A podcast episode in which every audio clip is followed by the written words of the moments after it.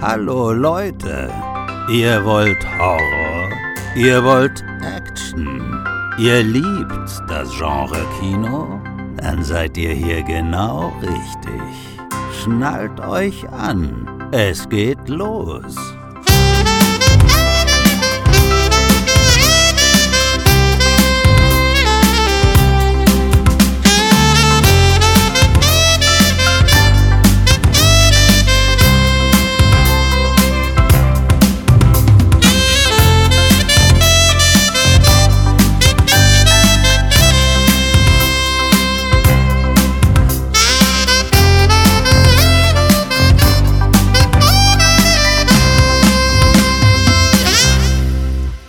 Hallo und herzlich willkommen zu einer weiteren Ausgabe des Sinne Entertainment Talk. Hier ist Florian und heute setzen wir endlich unsere Amblin Entertainment Retrospektive fort. Nachdem wir in Teil 1 über die Anfänge der Kultproduktionsschmiede in den glorreichen 80ern geplaudert haben, sprechen wir diesmal über die goldenen 90er, wo Amblin zu neuen Höhen gelangte und Firmengründer Steven Spielberg wohl den absoluten Peak seiner Schaffenskraft erreichte. Aber bevor wir loslegen, stelle ich erst erstmal das heutige Plauderteam vor. Beginnen möchte ich mit unserem Podcast. Es handelt sich um den überaus talentierten, sympathischen und erfolgreichen Filmemacher Dennis Gansel. Hallo, vielen Dank für die Einladung, freut mich. Ja, hallo Dennis. Ja, freut uns natürlich auch sehr. Super, dass es geklappt hat. Vielen lieben Dank, dass du dir Zeit nimmst. Gerne, immer gerne. Bin großer Fan vom Podcast und dabei zu sein, ist, äh, macht Spaß und ist eine Ehre. Und äh, tolles Thema. Oh Gott, oh Gott. Eigentlich müssen wir jetzt aufhören. Das war der Peak der Folge, liebe Leute. Ein Lob von Dennis Ganzel. Ja, wie geht's dir und an was arbeitest du aktuell, Dennis? Danke dir, mir geht's gut. Ich bin tatsächlich seit 14 Tagen abgedreht. Ich habe ein Projekt gemacht für einen großen Streamer. Mehr darf man noch nicht verraten, einen Spielfilm. Ich habe die letzten Jahre äh, Serien gemacht. Das Boot 3 zusammen mit Hans Steinbichler zusammen und das Boot 4 für Sky. Und jetzt habe ich äh, wieder einen Spielfilm gemacht und das war eine große Freude. Und jetzt, genau, ab übermorgen geht's in Schnitt. Okay, spannend, spannend. Ja, da freuen wir uns schon auf die Ankündigung, auf die offizielle. Ja, der dritte Emblem-Jünger ist unser CT-Dino, der Kevin. Ja, guten Morgen, guten Tag, guten Abend. Ja, Kevin, alles gut bei dir? Ja, alles soweit okay. Äh, neue Ausgabe steht vor der Tür von Art of Horror. Dann haben wir letzte Woche noch was abgedreht, so ein Kurzfilm. Und jetzt äh, ja, freue ich mich ganz besonders auf den Podcast und ganz besonders, dass Dennis dabei ist. Kann ich nur zurückgeben. Ja, Dennis, äh, da du bei Teil 1 nicht dabei warst, frage ich dich vorab mal, was verbindest du persönlich mit Amblin?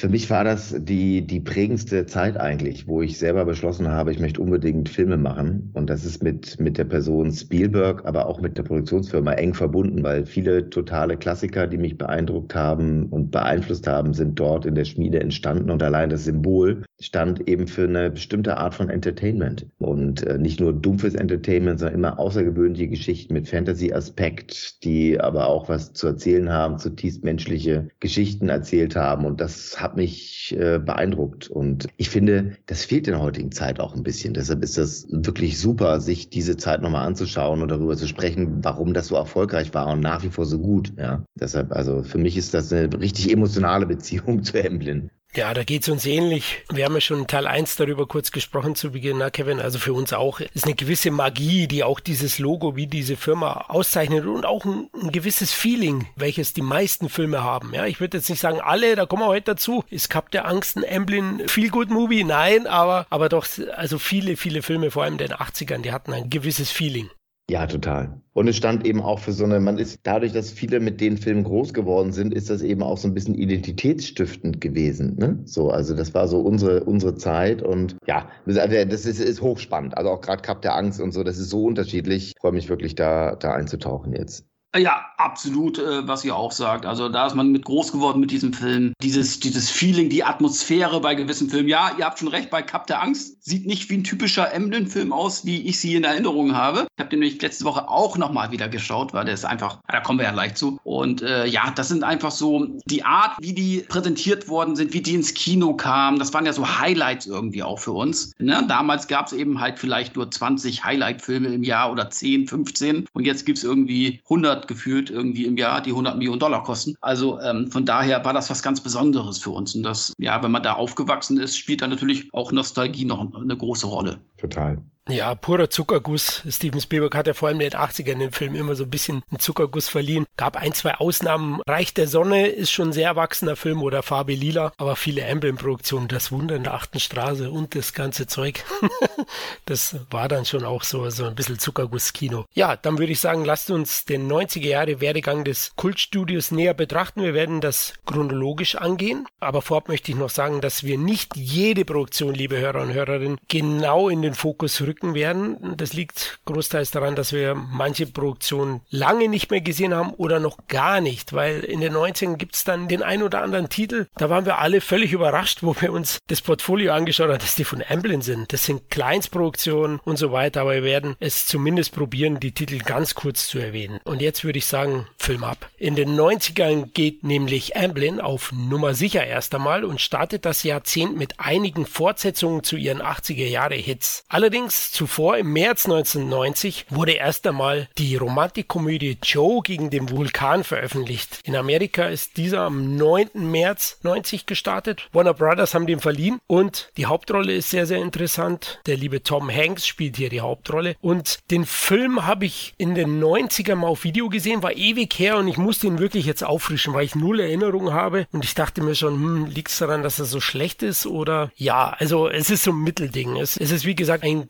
komödiantisches Romantikmärchen, das auf den ersten Blick durchaus auch tiefgründige Ansätze hat. Das finde ich auch interessant, aber jetzt wo ich ihn gesehen habe, ist es schon ein zweischneidiges Schwert, weil der Film ersauft eigentlich im Laufe des Geschehens in seinen guten Ansätzen. Der hat sehr viel melancholischen Kitsch zu bieten und ist insgesamt so ein ganz unausgegorener Genre-Mix. Teilweise hat er echt düstere Sequenzen, wenn Tom Hanks als frustrierter Mitarbeiter, der als Diagnose eine, eine tote Krankheit angedichtet bekommt, nämlich er hat eine Gehirnwolke, die ihn dann so benebelt oder die halt tödlich sein kann und ihm so aus dem Lebensalltag reißt und auch aus seinem grauen Alltag in der Arbeit, der auch in sehr, sehr dunklen, düsteren Bildern gezeigt wird. Und dann auf der anderen Seite gibt es dann fast schon platte, klamaukige Sequenzen. Also ich finde so insgesamt passt das alles nicht so zusammen. Das ist ein Problem, aber Joe gegen den Vulkan ist insgesamt trotzdem recht interessant und bietet schon eine schöne Abwechslung zu den ganzen Hollywood-Reißbrettfilmen von damals. Die gab es ja auch damals schon, ja. Und deswegen aufgrund der namhaften Darstellung, der schönen Ausstattung, würde ich sagen, ist er schon sehenswert. Hat denn einer von euch beiden gesehen?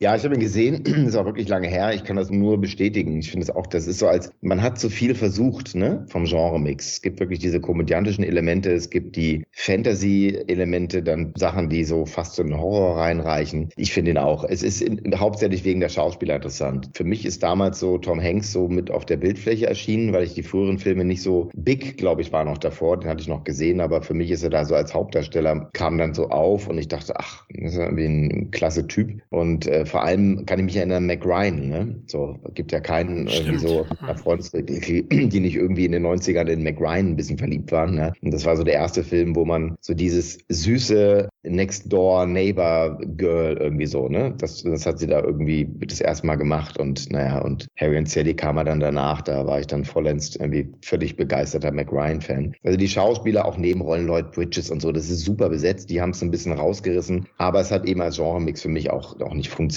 Obwohl, und ich glaube, der John Patrick Shanley, der hat ja irgendwie, glaube ich, Moonstruck geschrieben davor, den fand ich ja ganz toll. Der hat hier auch Regie geführt. Das war so die große Chance, die er bekommen hat. Aber man muss sagen, natürlich toll, dass man sich das getraut hat. Ne? Es ist keine IP, es ist keine bekannte Vorlage. Man hat eben, es ist ein Originaldrehbuch, man hat es versucht und es ist eben nicht richtig aufgegangen. Ja, das sehe ich genauso. Also es ist eben halt ein Genremix und es ist natürlich löblich, dass man das auch so mal probiert hat. Aber es ist dann doch ein bisschen überfordernd, finde ich, glaube ich, auch für den äh, Zuschauer, zumindest für mich damals, war das ein bisschen überfordernd und einfach nicht, vielleicht nicht Mainstream-tauglich, würde ich es mal vielleicht nennen. Ja, also von daher, aber natürlich die Darsteller natürlich super, Mac Ryan, Tom Hanks, die beiden haben natürlich noch E-Mail für dich, den ich ja liebe, muss ich ja zugeben, Leute, noch zusammen gemacht zum Beispiel und äh, French Kiss hat ja noch Mac Ryan gemacht gemacht damals mit Kevin Klein, den liebe ich auch. Also allein wegen Mac Ryan, äh, damals habe ich mir den, glaube ich, schon angeguckt. Und Tom Hanks kam bei mir eigentlich ein bisschen später, erst hier mit Scott und Hooch und so weiter, kam er bei mir erst zum Vorschein. Und danach habe ich mir erst die Filme wie Big und so angeguckt. Also äh, da hatte bei Joe gegen den Vulkan, hatte er bei mir noch gar nicht so, stand er bei mir noch gar nicht so auf der Liste. Bei Tom Hanks war es bei mir tatsächlich ich alter Saubär Bachelor Party. Den habe ich in der Videothek oh. gesehen. Der ist ja richtig das geil. Der ist richtig geil. FSK 18 heute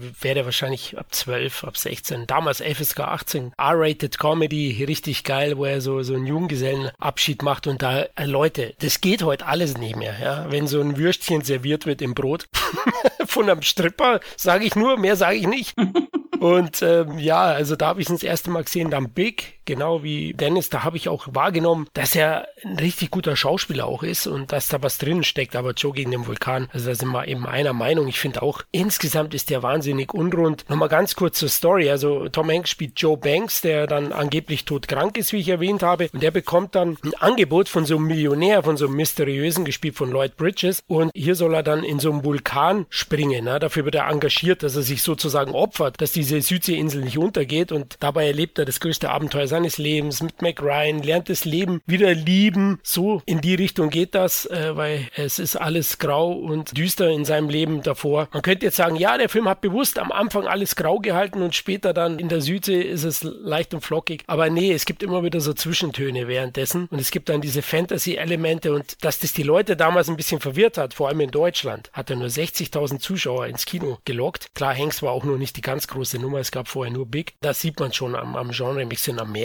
war er eigentlich ordentlich erfolgreich, 25 Millionen Budget, 39,4 eingespielt. Ich glaube, ein Flop war es nicht, oder Kevin, so von der Einschätzung? Nein, Flop war es nicht. Man sagt ja, man soll ja immer, immer das Doppelte einspielen von dem, was es gekostet hat. Aber ähm, ja, ich denke mal, mit Video und so weiter kann man jetzt nicht vom Flop reden. Also der wird schon schwarze Zahlen geschrieben haben. Ne? Und auch später hinaus mit Sicherheit, wenn sich Leute dann Tom Hanks Filme dann nochmal später nachgeholt haben, kann ich mir vorstellen, dass der Film dann im Nachhinein doch auch nochmal gut lief. Ne?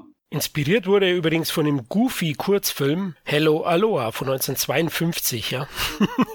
Habe ich hier gelesen. Und Shanley, den hat ja Dennis erwähnt, den, den Regisseur und der Autor von Mondsüchtig ist, äh, der hat danach erst wieder 2008 Regie geführt bei dem Film Glaubensfrage. Wow, von 1990 bis 2008, Dennis, so eine Pause wünscht man keinem Regisseur, ne? Ach, er hat Doubt gemacht. Okay, verstehe. Das war wieder ein toller Film. Super Theaterstück auch, ja. Absolut, aber eben diese Pause, also ich hatte auch gelesen, dass es so ein bisschen, bisschen Reiberei mit Steven Spielberg gab. Er ist ja schon ein Produzent, ein Ausführender, der liebe Steven, der auch mal Einfluss nimmt und hier war es auch so bei der einen oder anderen Szene hat er Vorschläge gemacht. Da wurde dann nochmal nachgedreht und am Ende hat man trotzdem Spielbergs Vorschläge gar nicht genommen. Also das könnte man unter Schikane einstufen. Hätte ich jetzt so in der Arbeit so, ey, willst du mich verarschen oder was? Ja, zum Abschluss noch, was meint das Lexikon des internationalen Films zu Joe gegen den Vulkan? Ein Modell modernes, romantisches Märchen, dessen fadenscheinige Geschichte jedoch zu viel Leerlauf aufweist, um unbeschwert unterhalten zu können ja, fast ein bisschen oberflächlich bewertet, ja. Leerlauf hat er gar nicht so viel, finde ich, aber okay.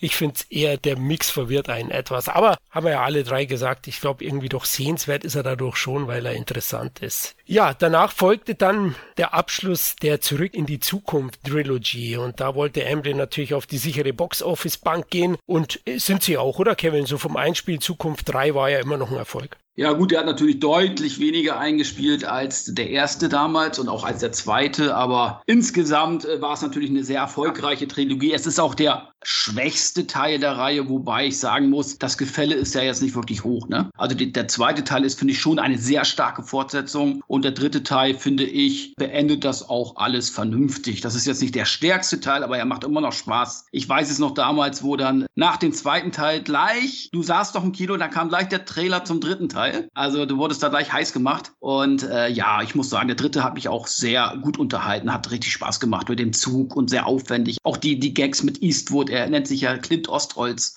Also ähm, finde ich super gemacht. Auch das Finale. Krönender Abschluss, aber natürlich schon der schwächste der Reihe. Ja, fand ich auch. Also mir ging es damals ehrlich gesagt so ein bisschen schon auf die Nerven, weil ich, ich finde den ersten so ein absolutes mhm. Meisterwerk. Eigentlich einer der perfektesten Filme, die je gemacht wurden. Also das stimmt ja wirklich alles. Das Drehbuch ist unfassbar gut, die Besetzung ist ein Knaller, Regie, Ausstattung äh, super. Und dann verwässert man, man kann es nicht sein lassen, ne?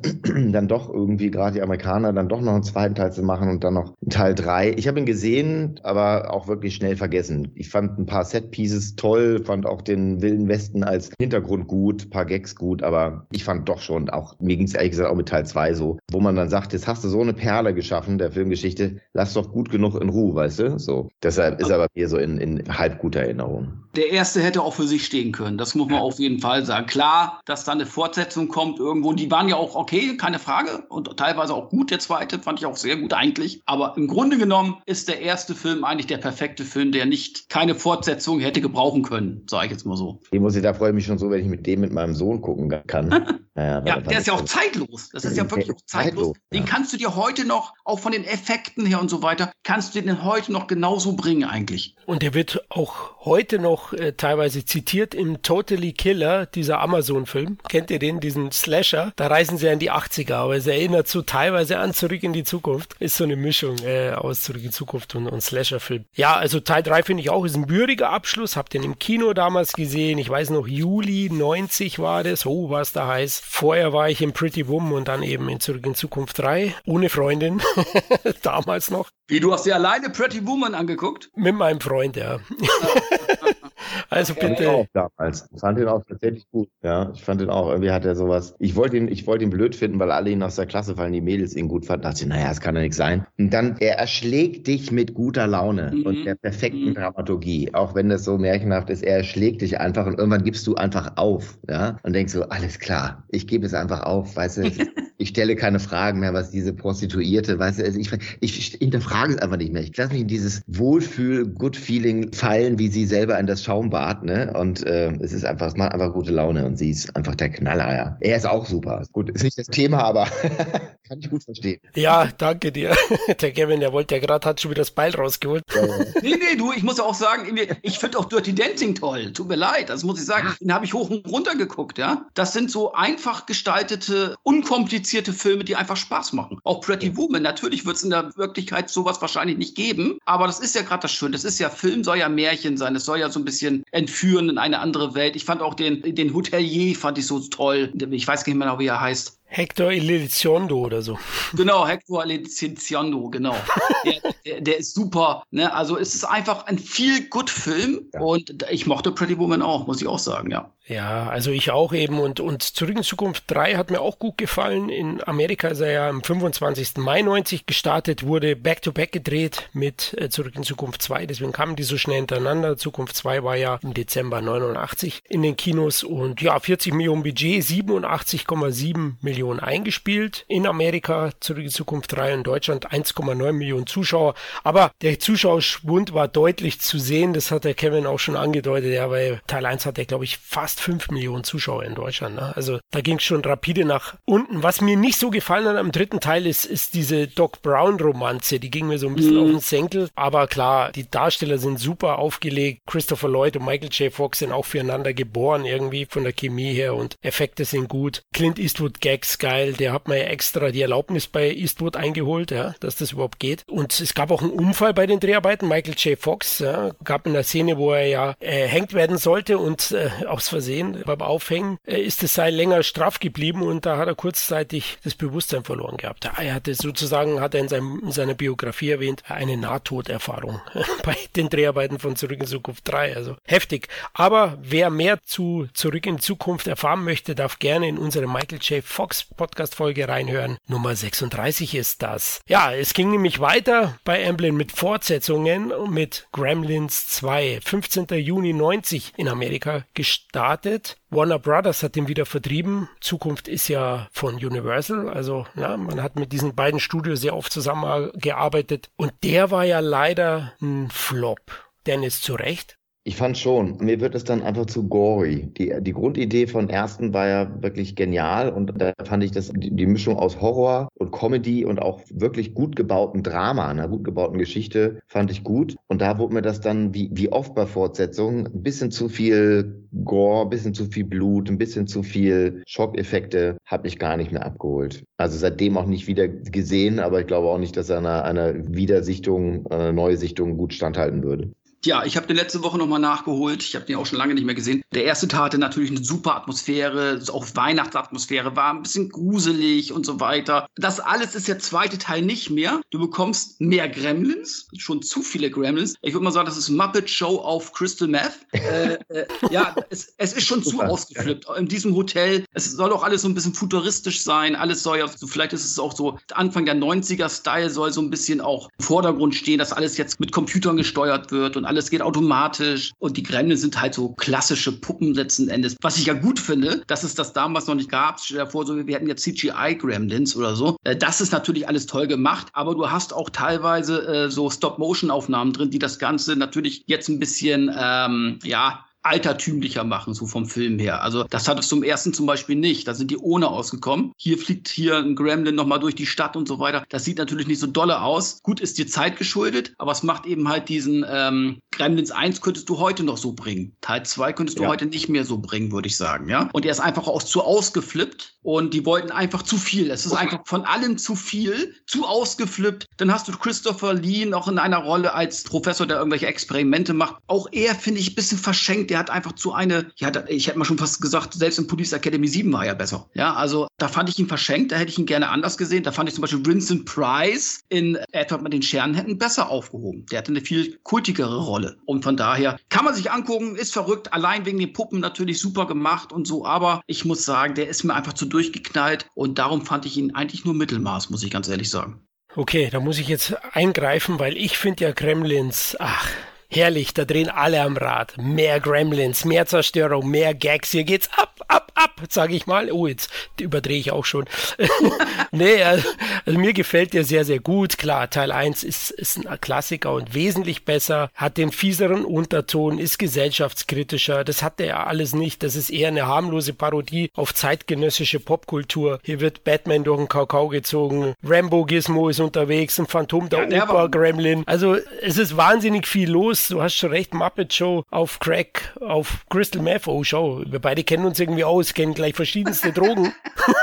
Jetzt müssen wir aufpassen, was wir hier so kochen in dem Podcast. Nee, also das hat mir ganz gut gefallen. Er ist wahnsinnig unterhaltsam, aber er hat halt weniger Gehalt. Da gebe ich euch auch recht. Also es verpufft sehr viel in diesem Wahnsinn, in dieser Kirmes-Show, die der Film darstellt. Aber ich habe da immer noch einen großen Spaß damit, weil ich einfach so ein Popkultur-Nerd bin und kann dann über jede kleine Anspielung äh, lachen. Und das Cartoony gefällt mir auch ganz gut und das Slapstick-artige. Deswegen, ja, ich finde den gelungen als Fortsetzung. Mir hat er gefallen. Ich fand schade, dass er am Flop ist. 50 50 Millionen Dollar Budget, war aber auch schon zapfig für 90, ja. 50 Millionen. 41,4 eingespielt nur in Amerika und in Deutschland immerhin noch über 2,5 Millionen Zuschauer. Also das war schon sehr gut. Ja, klar. Ich würde ihn jetzt auch nicht als Flop bezeichnen, weil die weltweiten Zahlen, die liegen jetzt nicht zugrunde. Und wenn du jetzt äh, so das weltweite Einspiel wahrscheinlich noch dazu rechnest, würde ich den wahrscheinlich nicht als Flop. Aber es hat schon was auch mit der Karriere von Joe Dante gemacht, muss man schon sagen. Der schon so danach ein bisschen abgemeldet war. Und äh, äh, ja, wie gesagt, ich finde zum Beispiel Meet the Feebles besser. Du bist auch ein perverses Schwein.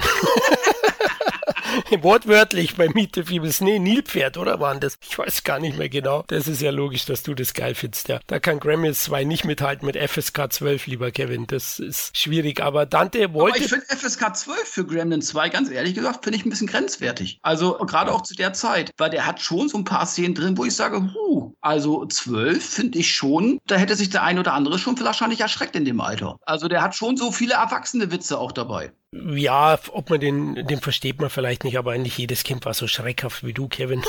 Mit Kissen vorm Kopf. Nee, nee, FSK 12, glaube ich, war schon in Ordnung. Insgesamt, also eine okay Fortsetzung höre ich so raus von uns allen drei, wenn man es mal so zusammennimmt, aber, aber nichts Großes. Und da bin ich auch weitestgehend bei euch. Also, das ist jetzt kein Pate 2 oder Aliens die Rückkehr. Lass mal mal gut sein, ja. Ja, wer mehr zu Gremlins erfahren möchte, darf dann gerne in unsere Gremlins vs. Critters Folge, ist die Nummer 110, reinhören, Leute. Aber jetzt bleiben wir weiter hier bei Amblin. Als vierte und letzte Produktion 1990 folgte dann Frank Marshalls Regiedebüt Arachnophobia. Ui, Spinnenhorror. Ich mag ihn ja grundsätzlich. Also es gibt ja schon Tarantula von 55 oder Mörderspinnen von 77. Die habe ich damals im Fernsehen gesehen. Ich habe mich auf Arachnophobia auch sehr gefreut. Hier geht es ja um eine Killerspinne, die aus Mittelamerika eingereist ist in einem Sarg und die terrorisiert so ein kleines kalifornisches Kaff und da kämpft so ein, so ein Arzt, der frisch in diesen Ort kam, gegen diese Dschungelspinne und hat da ziemlich damit zu kämpfen. Witzig ist an dem Film, dass er so eine kleine Spannung aufbaut. Der Arzt ist ja neu in diesem Kaff und er sollte eigentlich die Praxis übernehmen von dem alten Dorfarzt. Der sagt aber, ach, ich hänge noch ein, zwei Jahre dran. Also konkurrieren die zueinander und zu Beginn sterben alle Leute an einem Spinnenbiss, die der junge neue Arzt untersucht hat davor. Und die im Dorf denken natürlich, es liegt an ihm, weil dieser Spinnenbissen Herzstillstand verursacht und zu Beginn erstmal alle denken, die haben einen Herzinfarkt bekommen.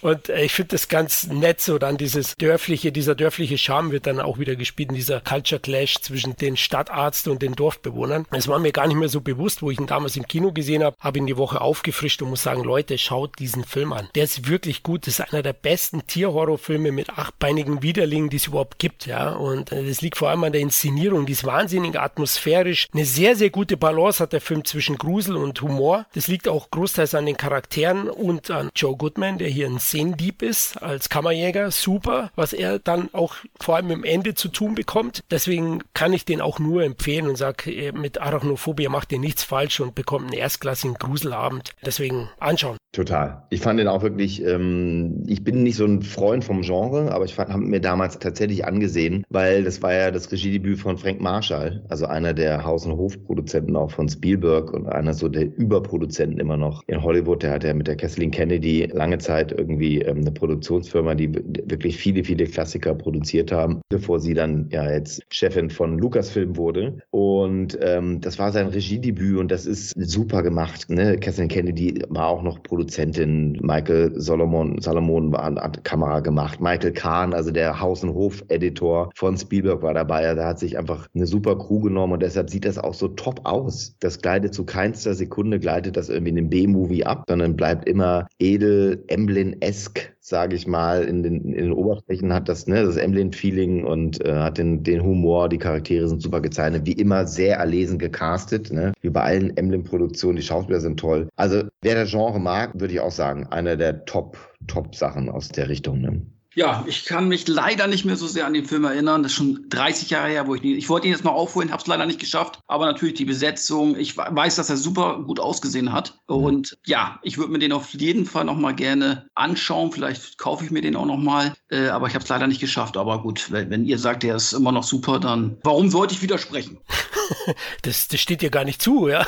Nein, genau. Nein, witzig ist, die Budgetangaben, die variieren sehr stark. Ich habe mal unterschiedlichste Zahlen gefunden. Also sie liegen zwischen 22 und 31 Millionen US-Dollar. Die Wahrheit liegt in der Mitte, oder Dennis? Wie ist es so in der Branche?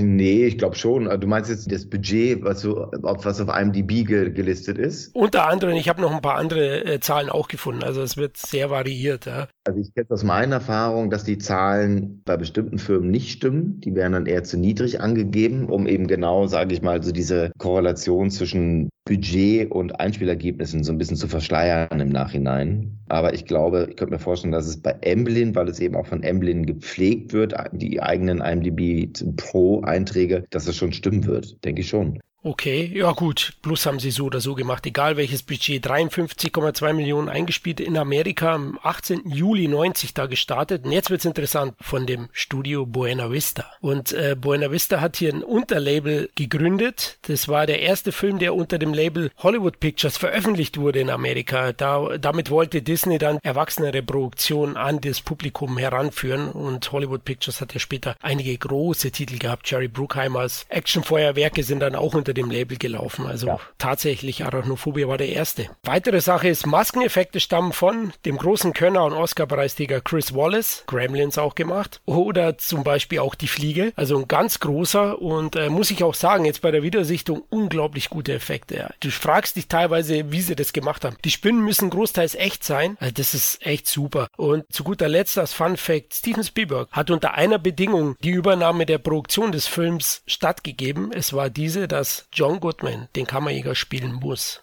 Ja, also interessant. Der war wohl ein Förderer. Die beiden kannten sich von Always ja, zuvor. Ah, okay, okay. Aber guck mal, ist das nicht interessant? Jetzt hast du selber am Anfang gesagt, der ist so der, der Scene-Stealer, ne? weil er eben einen super Auftritt hat. Ja. Hat er ja wirklich mehrere. Das ist irgendwie wieder, glaube ich, so ein, das ist eben das, das Bauchgefühl von Spielberg. Vielleicht hat er gespürt, der Film braucht auch Comic-Relief-Momente. Der Film muss auch lustig sein. Und mit wem kann er das machen? Und dann das Durchsetzen von diesem einen Cast, ne? War vielleicht einer der Momente, warum der Film so gut ist. Ne? Also das ist wirklich, es ist erstaunlich. Und jetzt haben wir gerade über Joe gegen den Vulkan gesprochen. Vielleicht war es nicht zu Unrecht, dass er Konflikte hatte, auch mit dem Regisseur, eben weil er vielleicht spürte, da funktioniert irgendwas nicht. Ne? Also ich glaube, das ist interessant. Ich glaube, Spielbergs Rolle als Produzent ist immer noch zu wenig gewürdigt, weil man dann doch eben zu wenig weiß. Ne? Es wäre mal schön, wirklich ein langes Interview mit ihm zu machen. Was bedeutet das, wenn du produzierst für andere? Kommen wir gleich noch zu bei Cup der Angst. Das ist ja so nochmal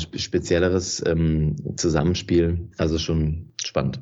Ja, finde ich auch. Und in Deutschland auch sehr erfolgreich. Da lief er erst am 10. Januar 91 an in den Kinos, aber 935.000 Zuschauer hier bei uns. Ja, finde ich auch interessant, den Einfluss von Spielberg. Und ich meine, dass er ein großer ist, das sieht man ja. Und ich wünsche mir irgendwann mal so eine Amblin-Doku, am besten eine achtstündige, wo das alles retrospektivisch aufgearbeitet wird mit allen großen ja. Controllern. Das wäre geil. Also super. Darsteller hatten wir noch die Namen zumindest nicht erwähnt. Jeff Daniels spielt die Hauptrolle und Julian Sands, der leider dieses Jahr Jahr verstorben ist, ist ja auch als Spinnenforscher zu sehen. Ja, du hattest es schon angesprochen, Cup der Angst. 1991 erstmal hm, gab es die Cup der Angst anscheinend bei Amblin, denn Gründungspartner Frank Marshall hat das Unternehmen nach zehn Jahren verlassen. Amblin wurde ja 81 gegründet und ähm, ja, es war sehr interessant. Im darauffolgenden Jahr nämlich verließ auch Kathleen Kennedy das Unternehmen, aber sie produzierte zumindest für Amblin noch aus vollen Rohren davor und einer dieser Titel war Cup der Angst. Ja, am 13. November 91 unter dem Universal-Logo erschienen in den US-Kinos. Und den habe ich heute aufgefrischt, heute Morgen. Und der ist schon starker Turbak. Wir hatten es erwähnt im Vorgespräch. Wie geht's euch mit Kap der Angst?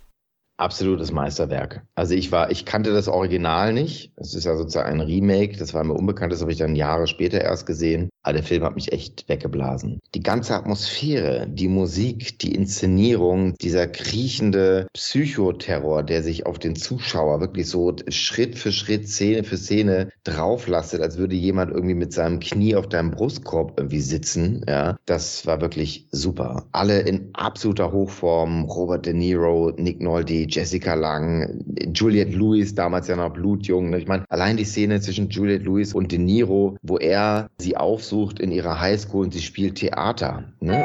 ne? Oder er tut so, als wäre er der neue Theaterlehrer und hat dann irgendwie die Ausstattung, ne? also so diese verbotene Märchenhütte, die mit so einer komischen Verführung gespielt wird, ohne dass das schmierig wird. Es ist einfach nur unheimlich. Du kannst dich dieser Faszination, diesem Charisma von diesem Typen nicht entziehen. Ne? Also Kameraarbeit, alles wirklich top. Und für mich natürlich super spannend gewesen damals. Ich wusste, es war ein Spielberg-Film. Und wahrscheinlich war Spielberg ja, es war also die Phase, wo er sich so transformiert hat. Ne? Er wird dann später Schindlers Liste machen und ähm, er ist wahrscheinlich so eine Transformationsphase, wo er sagt, die, die 90er kommen, ich entwickle auch dunklere Geschichten und hat dann ja relativ spät dann die Regie erst abgegeben und hat dann eben Martin Scorsese ausgesucht dafür. Ne? Also eine kongeniale Wahl. Und also da würde ich wirklich gerne mal Mäuschen spielen. Wie waren denn diese Gespräche? Zwischen den beiden, ne? also zwischen Produzent, der, der selber diesen Stoff machen wollte und dem neuen Regisseur. Aber ich glaube, es war ein absoluter Glücksfall, dass das eben so gekommen ist. Ja, also es ist wirklich, ähm, also der ist, der ist immer noch unfassbar gut. Und es wird übrigens eine Serie gemacht. Bei Spielberg ist eine Cup der Angst Serie in, in Arbeit. Ne? Aber wie gesagt, auch Freddy Francis an der Kamera und also wirklich ganz, ganz großer Film.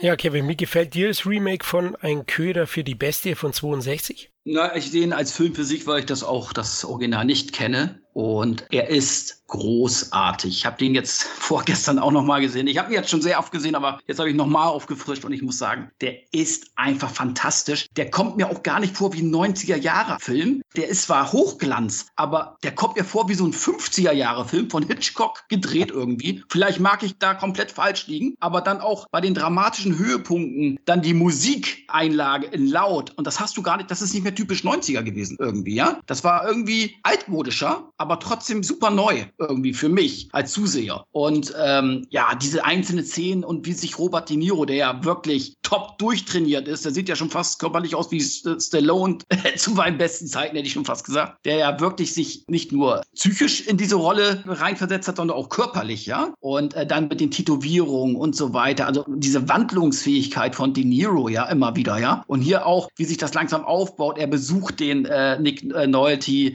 da erst im Kino, wo er er laut lacht, ja, und da weiß äh, Neuti noch gar nicht mit seiner Familie, wer da vor ihm sitzt und so weiter, ja, dann lauert er ihn immer mehr auf, die sprechen miteinander. Das fängt alles so harmlos an und das baut sich dann immer weiter auf bis zum dramatischen Höhepunkt auf diesem Hausboot, in diesem Sturm. Auch großartig das Finale. Also da muss man echt sagen, auch die Zwistigkeiten zwischen Jessica Lang und Nick Nolte, die Ehe läuft ja auch nicht so super. Sie vermutet, dass er, ich glaube, der ist auch wohl einmal mal fremdgegangen und so weiter. Und er hat ja auch eine Freundin, die ja dann auch noch von Robert De Niro richtig brutal in diesem Hotelzimmer äh, vergewaltigt und niedergeschlagen wird. Also auch eine richtig brutale Szene. Und äh, ja, auch die Szene, die äh, Dennis schon gesagt hat, in diesem Theater, wo er dann die Juliette Louis sozusagen bezirzt, weil die ja auch kein, ja, kein glückliches Kind Hause ist, weil die Eltern sich ja so oft streiten. Und äh, er merkt eben halt, er ruft sie ja vorher auch noch an im Zimmer und er merkt eben halt, ah, die ist beeinflussbar. Er hatte ja vorher auch schon eine 16-Jährige vergewaltigt und so weiter. Dafür ist er ja auch Knast gekommen. Ja, also auch eine super Szene da mit, mit dem Hasch, wo er ihr Hasch anbietet und so weiter und so fort. Und also großartig gespielt von allen Beteiligten. Und am Ende eben halt finde ich auch toll, wie die Familie dann doch wieder zusammenkommt und zusammenhält. Sie sind ja, ja. doch ein bisschen auseinandergedriftet während des Films. Und äh, ja, super. Also äh, klar, De Niro, der zieht natürlich jede Szene an sich, aber auch alle anderen machen aus ihren Szenen das Beste. Also man muss echt sagen, das ist ein Top-Film. Also ich wüsste da nichts auszusetzen. Ja,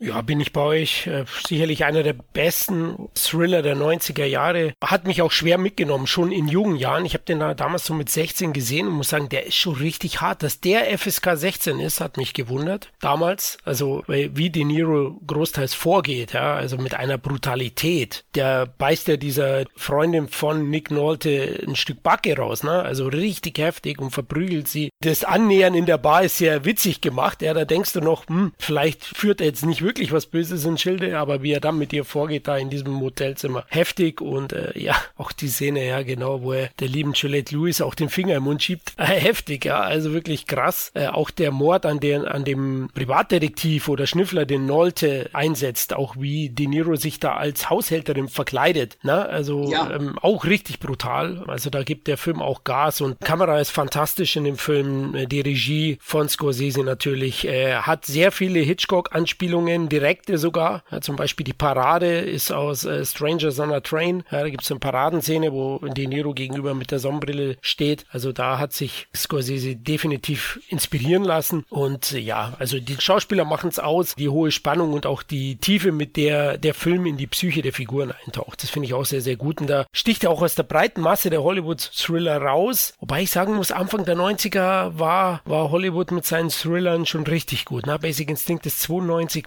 da waren schon echte Granaten zu sehen im Kino. Ja. Also da, da war es schwer, glaube ich, überhaupt herauszustechen bei diesen Großen. Und Scorsese und Spielberg, weil Dennis es ja angesprochen hat, die haben gut zusammengearbeitet, sind ja auch befreundet und Spielberg wollte ursprünglich ja Regie führen bei Kap der Angst, ist aber dann ausgestiegen und hat Martin Scorsese empfohlen. Der hat sich anfangs etwas geziert, aber Spielberg meinte, komm, du musst einen kommerziellen Erfolg jetzt haben. Also die Gespräche waren noch vor der Veröffentlichung von Goodfellas, weil davor hat er die letzte Versuchung Passion Christi gemacht, der ein Skandalfilm damals war und der kein großer Erfolg war. Und deswegen war es so, dass Scorsese gesagt hat, ja, okay, du hast recht, wenn ich einen kommerziellen Hit habe, habe ich wieder mehr Macht und Einfluss bei meinen nächsten Filmen. Und äh, so war es dann auch mit Cup der Angst, der 35 Millionen Dollar Budget hatte und 79,1 in den USA allein eingespielt hat. Deutschland über 1,1 Millionen Zuschauer, also ein großer, großer Erfolg gewesen. Und ja, äh, der liebe Scorsese ist dann bei Universal noch geblieben, hatte ja einen Zwei-Filme-Stil. Der erste war Cup der Angst und der zweite war Casino.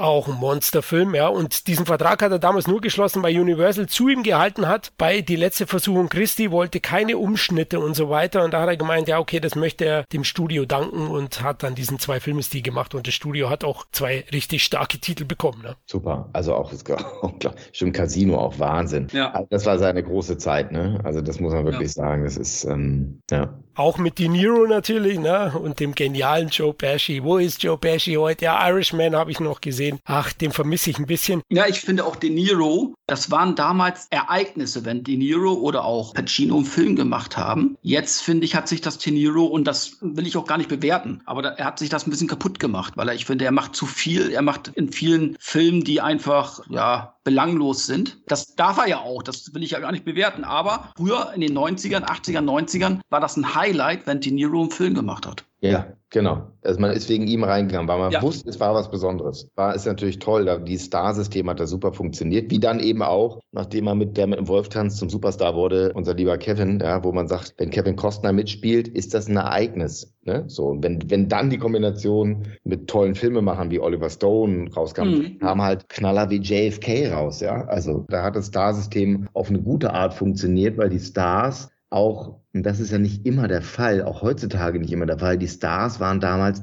richtig, richtig tolle Schauspieler, mhm. Schauspielerinnen, ne? So. Und das ist heutzutage nicht unbedingt so der Fall. Das stimmt, ja. Der Angst, finde ich, lebt schon stark von De Niro. Ja, er, er, spielt ja Wahnsinn, war auch Oscar nominiert, genau wie Juliette Lewis als beste Nebendarstellerin übrigens, also zwei Oscar-Nominierungen. Der Angst und von Martin Scorseses Regiearbeit. Ja, man sieht sehr wohl seinen Stil, seine Ästhetik, unglaublich entrückte Kameraeinstellungen, auch der Himmel teilweise spielt eine große Rolle. Wenn man das Haus dann immer sieht, Sternenhimmel, Wolken aufkommen über dem Gefängnis, wenn De Niro gerade entlassen wird. Ja, also da spielt dann Scorsese auch mit den Naturgewalten. Und man muss auch sagen, er hält den Anwalt ja auch den Spiegel vor. Ich meine, ja. der Anwalt kommt mit rechtlichen Dingen nicht weiter. Also er ist in seine eigenen Rechtsempfinden gefangen und muss dann auch zu Mitteln greifen, die nicht gerade äh, dem Gesetz entsprechen. Genau. Er führt ihn sozusagen vor und seine ja. eigene Schuld. Er ist auch nicht, nicht unschuldig. Man weiß ja auch, dass damals irgendwie nicht alles mit rechten Dingen zugegangen ist, als er den Niros Charakter verteidigt hat als Anwalt. Und das macht er halt, ne? Ach, das ist super also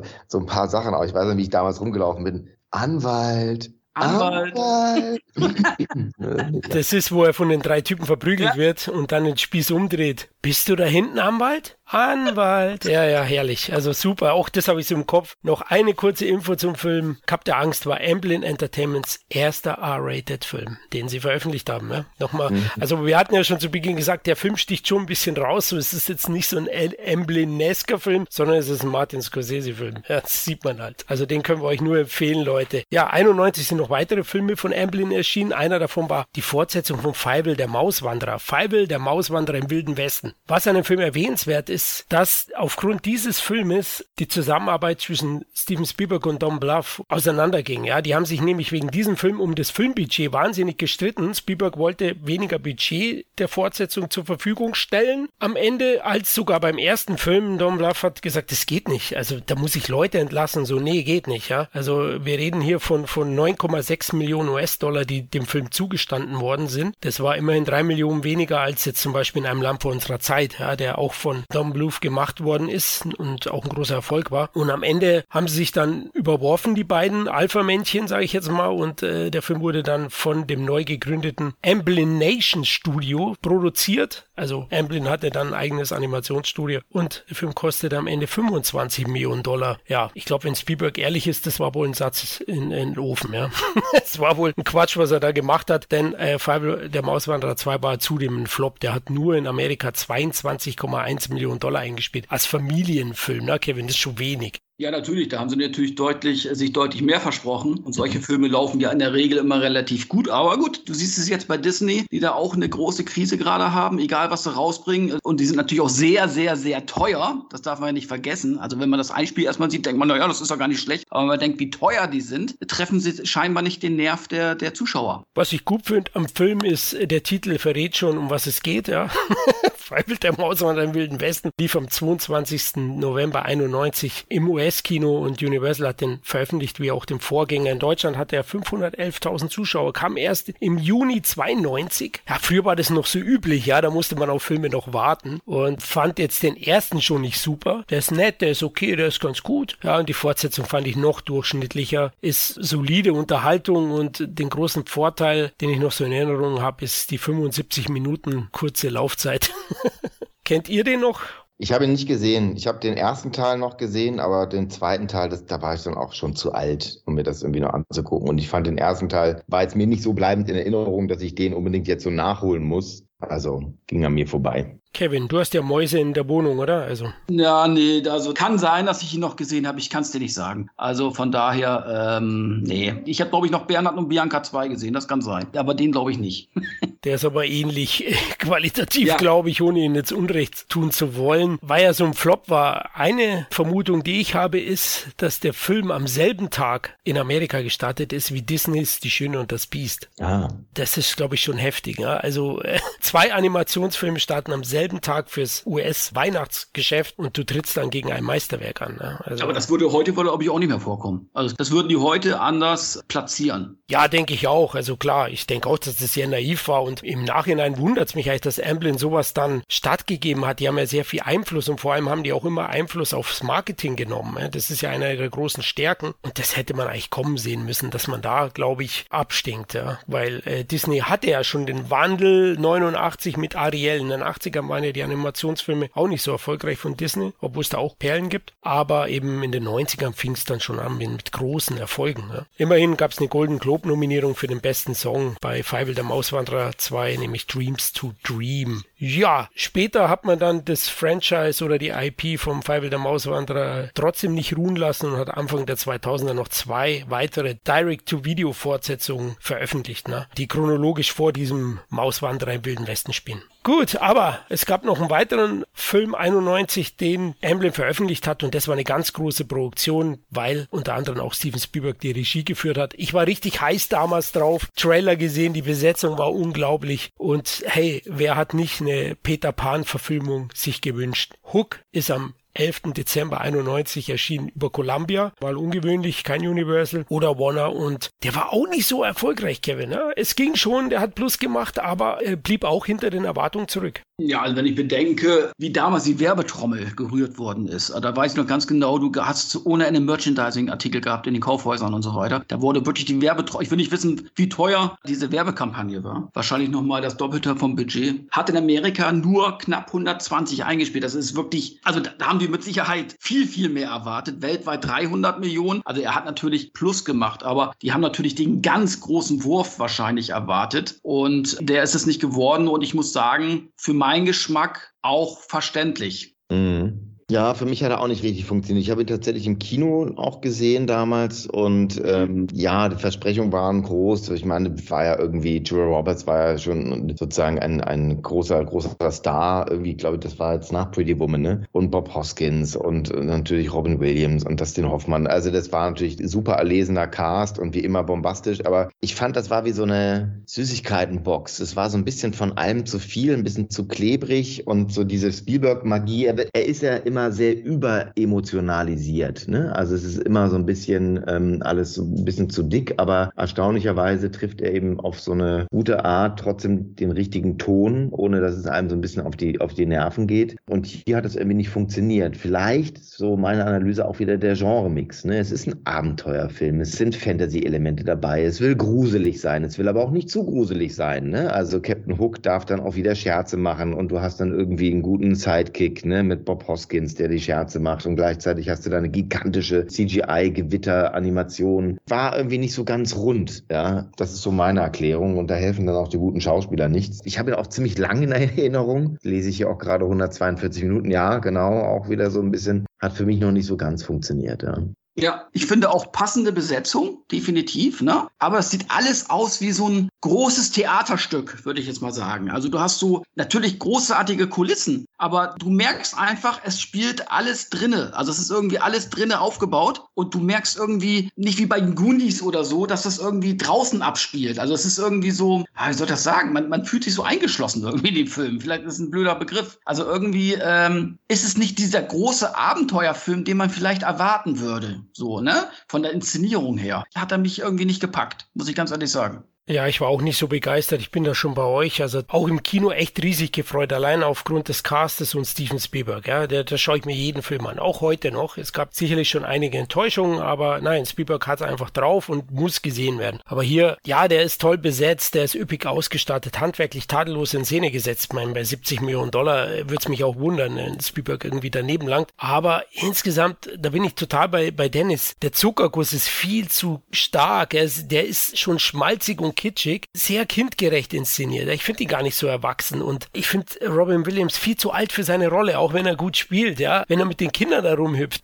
ja, ich weiß, bei Peter Pan, es geht ja da ums Kind bleiben, aber irgendwie fand ich das dann auch nicht so, so gelungen. Er hat schöne Schauwerte, aber ja, bis auf die Darsteller dann ansonsten hat mich der Film dann teilweise auch gelangweilt, ja, weil er dann auch zu lang geht und äh, deswegen für mich keine Sternstunde in Spielberg schaffen und ein Film, den ich jetzt eigentlich nur noch zur Vorbereitung auf diesen Podcast angeschaut habe. Ansonsten, Leute, hätte ich den äh, liegen lassen. Ich habe ihn auch gar nicht in der Sammlung. Da musste jetzt einmal Prime herhalten für den mhm. Film. Also ja, da bin ich bei euch. Immerhin war er für fünf Oscars nominiert. Ja, beste Ausstattung natürlich, bester Song, bestes Make-up, beste visuellen Effekte und beste Kostüme hat aber keinen bekommen. Spricht auch schon Bände, finde ich, äh, dass man eben nicht ganz oben ist. In Deutschland 3,6 Millionen Zuschauer, also da lief er schon sehr gut. Drei Millionen ist ja bei uns Blockbuster. Aber liebe Hörer, da gibt es einen Film, ein märchenhaftes Abenteuer, das ich wesentlich mehr empfehlen möchte, und das ist Jim Knopf. Ja, vielleicht kennt der Dennis den, also die beiden sind wesentlich besser als Hook. Vielen Dank für die Blumen. Gern geschehen, aber meine ich auch ernst. Also das ist einfach so, da, da finde ich, Hook ist da ein Negativbeispiel. Das liegt auch ein bisschen am Look, wie es der Kevin gesagt hat. So Jim Knopf sieht man einfach viel mehr an, dass er in der Welt war, ja. Also gedreht auch. Ja. Genau, Du siehst eben halt, wie es durch die Welt geht. Und hier denkst du irgendwie, die sind irgendwie in so einem großen Berg eingeschlossen, wo alles stattfindet. Ich weiß nicht, kennt ihr den Film Die Sternenwanderer oder so? Den fand ich als Fantasiefilm viel, viel besser auch, wenn ich das jetzt mit Hook mal so ein bisschen vergleichen kann. Den finde ich irgendwie, ja, das ist für mich mehr Fantasyfilm. Ne? Auch, auch schön Knopf, das ist für mich Fantasyfilm. Die gehen von einem Abenteuer ins nächste. Und hier spielt das alles irgendwo in so einem, auf so einer großen Bühne. Das hat mir irgendwie nicht von der Inszenierung zu erwachsen und von von den Charakteren zu schmalzig, zu süß. Mhm, das, das mhm. passte irgendwie nicht. Weiß ja, nicht. Der, Mix, der, Mix passt irgendwie nicht. Ja. Ne? Genau, Sternwanderer finde ich auch toll. Matthew Vaughn übrigens. Ne? Ja, so. genau. Interessant, dass er sich das rausgesucht hat. Ein totaler Klassiker geworden. So ein Weihnachtsklassiker geworden. Ne? Viel mhm. so mhm. zu Weihnachten. Ne? Mhm. Ja, auch ein echter Klassiker. Das stimmt. Matthew Vaughn ist ja auch ein ganz großer. Kurz zum Look und den ganzen Geschichten, weil Kevin es ja auch angesprochen hat. Es war schon so, dass sie sehr viel im Studio gedreht haben. Da hast du absolut recht. Das kann man nicht verneinen. Und speziell Julia Roberts hat fast alle Szenen vor einer Greenscreen-Wand gespielt. Klar, weil sie spielt ja diese kleine Fee. Ihr Spitzname war übrigens während der Dreharbeiten Tinker Hell, weil es so schwierig mit ihr war.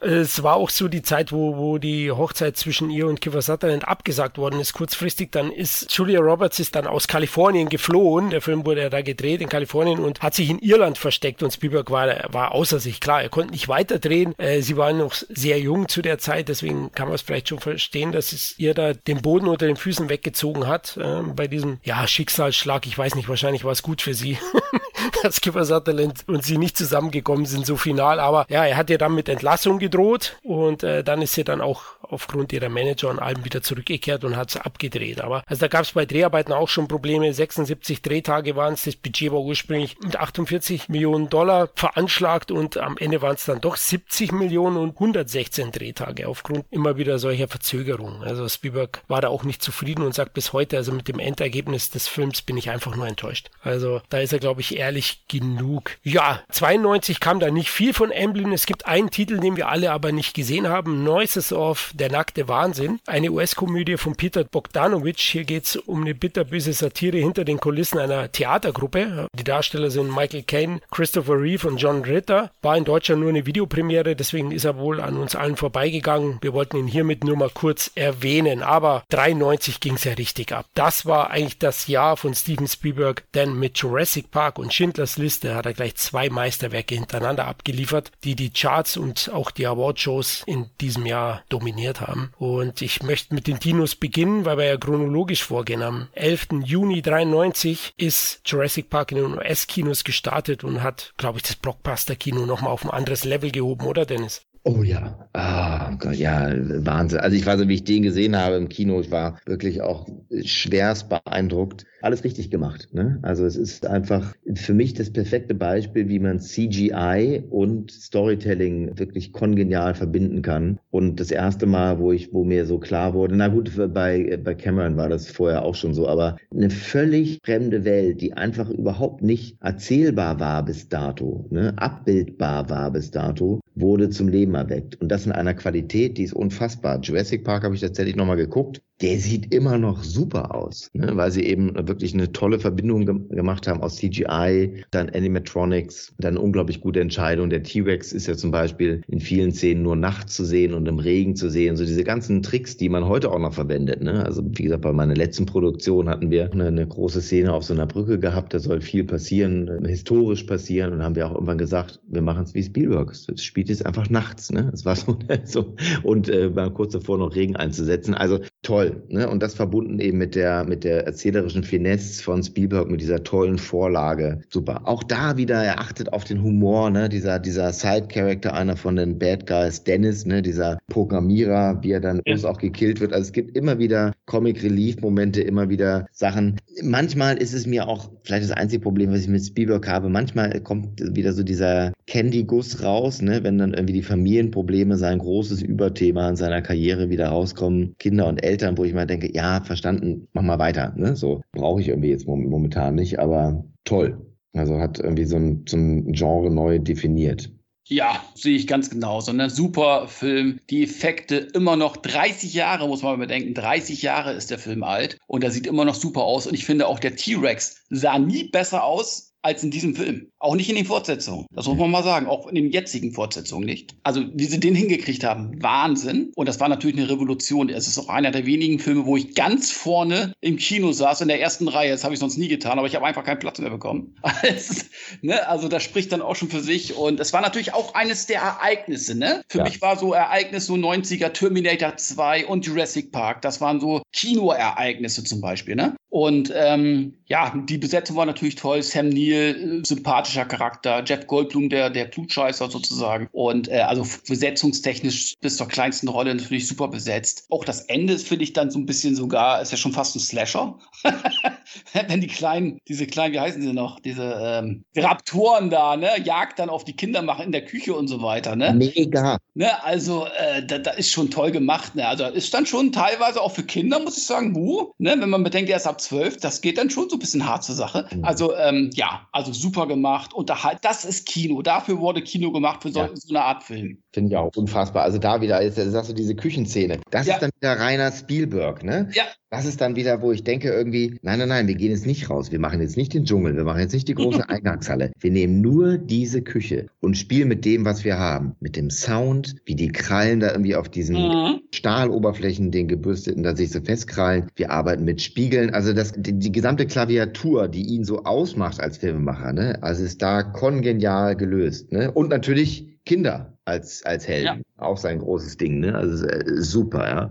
Aber, aber wie, du, wie du schon sagst, ne, das, das reicht doch völlig aus, in dieser Küche das zu spielen oder in diesen Räumlichkeiten, diesen Thrill und ne, diese Spannung. Heutzutage, wenn du jetzt den neuen Jurassic Park-Film äh, siehst, da muss er damit, muss er dann mit Motorrad durch den Dschungel fahren und mit seinen Raptoren da so als so eine Art Hunde-Gang. Äh, da versuchen sie, also das versuchen sie dann auf diese Art und Weise. Und das mhm. finde ich, das hat es gar nicht nötig. Du kannst es auf kleine Basis, finde ich, viel spannender machen und besser machen. Ja. Es muss nicht immer höher, weiter, größer sein, finde ich. Ne? Also ja, nee, super, ne? Und auch wirklich elegisch, ne? Toller, wie immer toller Soundtrack. Es ist super ja. geschnitten, ne? Es ist wirklich, äh, Production Design ist top, ja. Und äh, aber wie gesagt, mir ist das ein bisschen ein Rätsel, warum die Effekte immer noch so gut aussehen. Ja, also ich habe mich ja auch ein bisschen mit CGI beschäftigt und also es ist so schwer, äh, diese Dinosaurierherden, da gibt's ja Szenen, die dann eben auch bei Tag spielen. Ich, also ich frage mich wirklich immer noch, wie sie es gemacht haben. Mein, mit den Rechnern, von, wann kam er raus? 93 im Sommer, ja. sie haben angefangen zu rechnen mit, mit einer Software und und, und, einer Power, die, die wahrscheinlich Ende 1992 war, Stand der Technik. 92, ich meine, wir alle kennen noch unsere Heimrechner damals, ja. Es ist mir wirklich ein Rätsel. Das sieht top aus, immer noch. Und ich gebe dir völlig recht, der T-Rex sah nie wieder so gut aus wie da. Ja, ich, ich podcast heute noch mit meinem Amiga 500 hier. Nein, ihr habt natürlich recht. Jurassic Park ist definitiv einer der besten Blockbuster aller Zeiten. Bahnbrechende Effekte, großartige Darsteller, erstklassige Inszenierung, spannend, aber auch auf der emotionalen Ebene und hin und wieder auch Humoreinlagen. Es ist einfach eine super Mischung. Ja, wir waren jetzt bei vielen schlechten Mixturen oder nicht ganz so gelungenen. Hier passt es perfekt. Ich liebe auch Jeff Goldblum, ja, als dieses sarkastische Arschloch. Ich liebe ihn in dieser Rolle. Ja, ich glaube, er spielt sich zwar nur selber, aber scheiß drauf, das funktioniert auch und das Dino-Abenteuer hat wahnsinnig viel Herz und Seele und ist ein zeitloser Klassiker und immer noch der beste Film des Franchise. Ja, da gibt's nichts. Ja. Drei Oscars ausgezeichnet worden, natürlich für die visuellen Effekte von ILM, natürlich für den besten Ton und besten Tonschnitt. Ne? Das ist dann diese, diese Spannungsinszenierung, die auch Dennis in der Küche zum Beispiel meinte. Ja, da, da gehört ja so ein Tonschnitt auch dazu. Was ich noch so insgesamt interessant finde, ist, dass Universal Michael Crichton die Buchrechte vor der Veröffentlichung des Buches schon abgekauft hat für zwei Millionen Dollar. Das Buch ist 1990 erschienen und 89 haben sie die Rechte schon gekauft und auch die Pre-Production schon langsam begonnen. Ja. Also 1989. Und Spielberg hat dann ja fast schon hintereinander den Film gemacht und Schindlers Liste, auf den wir gleich auch noch kommen werden, aber hat bewusst sich entschieden, erstmal diesen Blockbuster, diesen eher ja, unterhaltsamen Film zu drehen und dann später das sehr, sehr schwere Drama. Finde ich aber verständlich, oder Dennis, von, von der emotionalen Seite? Ja, total. Wie gesagt, ich glaube, er war in so einer Transformationsphase. Vielleicht war dann deshalb auch Hook nicht der richtige Film für ihn, hin zu einem Filmemacher, der sich dunkleren Themen zuwendet, ne? mit der großen Ausnahme natürlich äh, The Colored Purple, den er auch schon gemacht hat. Aber ich glaube, er war dann, er hat ja auch jahrelang, ist er um diesen Stoff Schindlers Liste herumgeschlichen und hat er immer wieder gesagt, er fühlte sich noch nicht bereit. Und das ist schon Wahnsinn, dass er das gemacht hat, weil die, die Geschichten sind ja so, dass er eben in Krakau schon Schindlers Liste gedreht hat und dann eben die Effekte parallel für Jurassic Park nachts äh, begutachtet hat. Ne? Und dann haben sie eigene Satellitenschüsseln aufstellen lassen und so. Und das mal zusammenzubringen, nur so im Kopf eines kreativen Filmemachers, dass du dich tagsüber mit, mit diesen Szenen von Schindlers Liste beschäftigst und dann gehst du nach Hause und dann ähm, machst du diese Dschungelsequenzen ne, von Jurassic Park möglich. Ne? Also das ist schon wirklich Wahnsinn. Ja, und Schindlers Liste ist eben auch, finde ich, auch ein absolut zeitloses, makelloses Meisterwerk. Ne? Und das ist ein Film,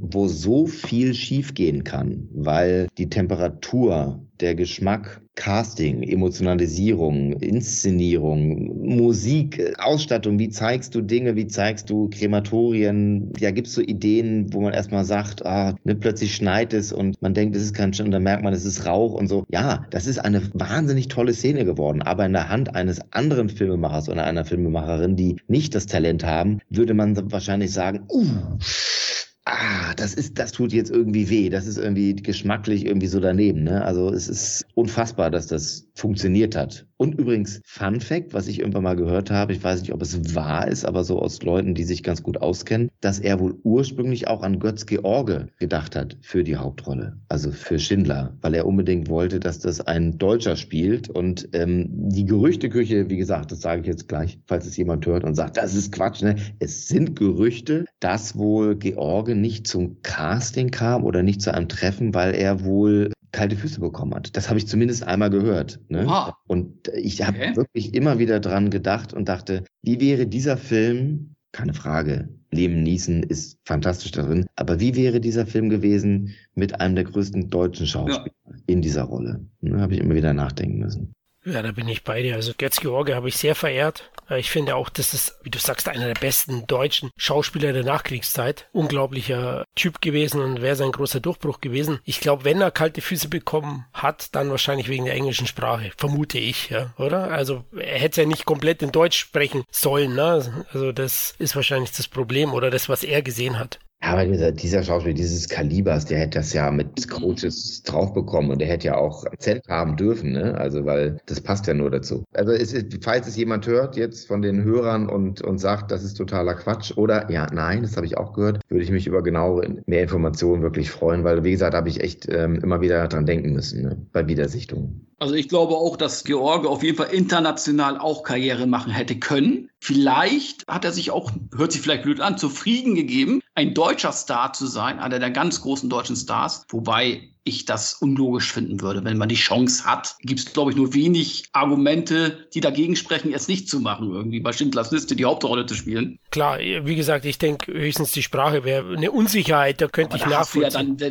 wenn es so wäre, da hättest du ja theoretisch noch so einen, so einen Lehrer, dass du lernen kannst, keine Ahnung, Englischlehrer, keine Ahnung, dass dir da zur Seite gestellt werden würde. Also da möchte ich wirklich das Argument dann hören, warum er es dann nicht angenommen hat. Also das ist schon sehr interessant. Ja, ist auch im Nachhinein schade, aber trotzdem, Schindlers Liste ist Spielbergs Meisterwerk schlechthin und das Meisterwerk erreicht vor allem durch seine schonungslosen und ausdrucksstarken Bildern eine wahnsinnig beklemmende Atmosphäre, ja. Also auch keine großen Hollywood-Effekte, ja. Dann auch dieser Schwarz-Weiß-Look, der verleiht dem Film fast schon so dokumentarischen Charakter und schaffen dadurch auch, ja, ich finde schon so eine kleine Distanz wenigstens, ja, weil es ist bedrückend genug und ich habe den damals im Kino gesehen, es war mucksmäuschen still im Kino und zu Recht, ja. Das Holocaust-Thema ist auch sehr, sehr unangenehm, keine Frage, aber zugleich auch sehr, sehr wichtig angesprochen zu werden. Und da finde ich es toll, dass dann jemand so wie Steven Spielberg das ja auch in die Welt trägt mit so einem Film, der auch eine breite Masse erreichen wird. Ja, das, das ist ja dann da auch sehr gut. Und vor allem hat er dann auch das richtige Maß am Fingerspitzengefühl und den nötigen Respekt. Klar, aufgrund seiner eigenen Familiengeschichte wahrscheinlich auch. Und ähm, ja, also da hat er wirklich meisterhaft diesen, diesen schwierigen Balanceakt vollzogen. Und ich kann auch nur sagen, äh, Schindlers Liste ist ein zeitloses Meisterwerk, das in jede Schulstunde gehört, bis heute und, und auch immer wieder gezeigt werden sollte. Also ich finde äh, auf jeden Fall mehr denn je. Ne? Man merkt Oder ja, so, ja. Hm. Medizinismus ist ja in diesen Tagen einfach wieder überall auf dem Vormarsch. Und jetzt gab es da so eine Untersuchung, dass irgendwie allein 30 Prozent der Jugendlichen in, in, in den Niederlanden den Holocaust in Frage stellen. Also zumindest erstmal die Zahlen in Frage stellen. Und da geht's ja schon los. Ach, sechs Millionen, das kann ja gar nicht sein. Und so. Und da muss man sagen, wirklich stopp, stopp. Und es ist eben neben dem ganzen Recherchen, die man mit, mit den Quellen anstellen kann, neben den ganzen Geschichtsunterrichten, ist es eben wichtig, wichtig, also solche emotionalen Großwerke zu haben, weil die einfach nochmal ganz anders über diese Zeit erzählen ne, und uns mitfühlen lassen. Ne? Also dass es eben nicht einfach nur Zahlen sind, sondern wirklich eben auch eine emotionale Erfahrung. Schindlers Liste ist eine emotionale Erfahrung, die man im Kino hat. Man kommt verändert raus, würde ich behaupten. Also ich bin verändert aus diesem Film gegangen, obwohl ich alles wusste. Ich wusste alle Fakten, ja, aber es ist, hat dann mich nochmal auf so einer Ebene berührt, dass ich verändert war danach, positiv verändert. Und das ist halt einfach das Wichtige, ja. Also ganz, ganz toll und großartig, dass es ein Meister wie er gemacht hat. Es gibt ja übrigens auch ein Kubrick-Projekt, also eins der vielen unverfilmten Kubrick-Projekte über Schindler. Wohl, ähm, das würde mich auch mal interessieren. Oh, okay, da habe ich noch nicht davon gehört. Kevin Schindlers Liste natürlich auch gesehen. Wie stehst du ja, dem Film gegen? Ja, natürlich auch mit der Schulklasse damals geguckt. Und äh, wenn man Film als Medium haben möchte, wo man eventuell etwas verändern mit möchte oder kann, dann ist, glaube ich, Schindlers Liste auch ein gutes Beispiel dafür, ja. der dann wirklich auch, wie Dennis gesagt hat, der dann auch wirklich die breite Masse ansprechen kann, um eine gewisse Veränderung bei Menschen zu vollziehen oder zu, zumindest denen auch nochmal ins Gewissen zu rufen. Nur Fakten irgendwie auf dem, auf dem Zettel zu lesen, ist was anderes, als einfach nochmal bildlich vors menschliche Auge nochmal serviert zu bekommen, sozusagen. Ne? Das kann nochmal eine ganz andere Denkweise auslösen. Und darum sage ich auch immer, Film kann auch dafür genutzt werden, nicht nur zu unterhalten oder was Trauriges zu erzählen, sondern eventuell auch ein bisschen was zu verändern. Absolut. Und das finde ich, das fehlt mir heutzutage so. Das ja. ist ja das, ich bin ein großer Fan vom 70er Jahre Kino oder überhaupt vom Kino, was gesellschaftlich nicht verändern will, aber was gesellschaftlich eben anregen will. Und das, äh, ne, ob das jetzt Filme in neuerer Zeit, ne, wir haben wir vorhin schon angesprochen, JFK war so ein Film, der bei mir gemacht hat, aber in den 70ern gab es ja The Parallax View, die drei Tage des Condor. Da gab es ja ganz, ganz viele Filme, ähm, die das sozusagen versucht haben zu schaffen, ne? Und, und das Publikum nicht zu erziehen, sondern eben auch zu politisieren und Fragestellungen aufzuwerfen. Und das fehlt mir heutzutage. Das finde ich zu wenig. Entweder es ist emotionalisierendes Kino oder es ist Superheldenkino oder und es ist ja nicht so, dass uns diese Themen fehlen. Ne? Also mhm. ob das jetzt Klimawandel ist oder ob das der Nahostkonflikt ist und so. Also da fehlen mir wirklich große Filme. Und alle, es ist so ein bisschen unpolitisch geworden. Alle sagen, ja, nee, jetzt wollen wir ja. nicht, wollen da gar es keine Zeit. Es ist berechenbar. Es ist, man wird einfach, es wird einfach nur noch das Risiko kalkuliert, ohne einfach mal das Herz, sag ich mal. Und es gibt eben halt auch große Studios, wie zum Beispiel bei Schindlers Liste, die sowas auch machen können. Und ich finde gerade die, das sind dann nicht nur die Independent-Filmemacher, die dann wirklich auch mal so äh, Filme vielleicht versuchen, einfach mal die so gegen den Strich gehen, sondern eigentlich müssten das ja die großen Studios, die genug Geld hätten, ja. um sowas auch mal durchzusetzen und nicht die kleinen Filmemacher, die sowieso mit dem letzten Groschen irgendwie rechnen müssen. Da hast du recht, das fehlt einfach. Es wird einfach nur noch nach Berechnung oder hat man das Gefühl, es wird einfach nur noch berechnet und eine Risikokalkulation vorher gemacht und danach werden irgendwie äh, Sachen gegreenlightet. Genau. Und das, es gibt aber diese Stoffe, ne? Also ja. es gibt ich habe mal ein Drehbuch gelesen, London Grad, von David Scarpa. David Scarpa hat jetzt gerade Napoleon geschrieben. Das ist über den, also es ist die Parallelgeschichte von Litvinenko, der ähm, vergiftet wurde mit Polonium und der Aufstieg von Wladimir Putin in den wilden 90er Jahren in, in Russland. Es ist alles wahr, jede Szene ist wahr. Es ist so unfassbar, dass man denkt, das kann ja wohl nicht wahr sein. Und man erinnert sich aber auch an viele Dinge. Und das ist so wirklich eins der allerbesten Drehbücher, die ich je gelesen habe. Und das war bei Warner Brothers jahrelang und das hat kein Mensch angefasst, weil man es sich wahrscheinlich einfach damit Russland und großen Märkten nicht versauen will. Und das ist so schade, weil das ist natürlich auch die Verantwortung von den Studios oder von allen, die produzentisch tätig sind, das sind die Streamer ja auch, solche Geschichten zu machen. Jetzt habe ich gerade gelesen, dass es endlich gemacht wird als Serie mit Benedict Cumberbatch als Litvinenko. Oh. Toll, ne? Okay, okay. das kommt doch, ne? Und das ist so wichtig, ne? Tschernobyl zum Beispiel, die Serie. Ja. Ne? Ja. Sie haben das noch erlebt als Kinder, aber das ist super wichtig, das zu machen. Und wenn das toll gemacht wird, da hat das eine Power. Ist ja auch eine absolut fantastische Serie. Das wird zu wenig gemacht und man wünscht sich, dass es ein bisschen weniger Eskapismus, ein bisschen, weil wie gesagt, an Themen mangelt es uns leider nicht in der Welt. Ja. Genau, zu Schindlers Liste wurde natürlich mit einigen Oscars ausgezeichnet, insgesamt mit sieben Stück. Bester Film, beste Regie, bestes adaptiertes Drehbuch, beste Kamera, beste Ausstattung, bester Schnitt und beste Musik. Puh, mir geht die Luft gerade aus. Zudem wurden nominiert als bester Hauptdarsteller Liam Neeson, bester Nebendarsteller Ralph Fiennes, den ich überragend auch finde in dem Film, und bester Ton, beste Kostüm und bestes Make-up. Also insgesamt zwölf Oscar-Nominierungen, sieben bekommen. Wahnsinn. Ben Kingsley muss auch noch erwähnt werden, spielt auch super in dem Film. Und die Schwarz-Weiß-Bilder, die Entscheidung, das ist schon eine Sache, die kann nicht jeder Regisseur durchdrücken, denke ich, Dennis. Na, da hat Spielberg schon seinen Einfluss geltend gemacht. Und was für dich vielleicht interessant ist, das war der erste Film, wo er mit Kameramann Janusz Kaminski zusammengearbeitet hat. Mhm, ich weiß. Ich habe Janusz Kaminski habe ich, als ich in Prag das Boot gedreht habe, habe ich eines Tages äh, war ein Auto vor der Tür und äh, sagte, hey you, come over. Ich bin zum Auto dahin gegangen. Es war so ein Minibus, der jemanden, also offensichtlich jemand auch vom Film gefahren hat und es war Janusz Kaminski. Und ich so, oh, Sir.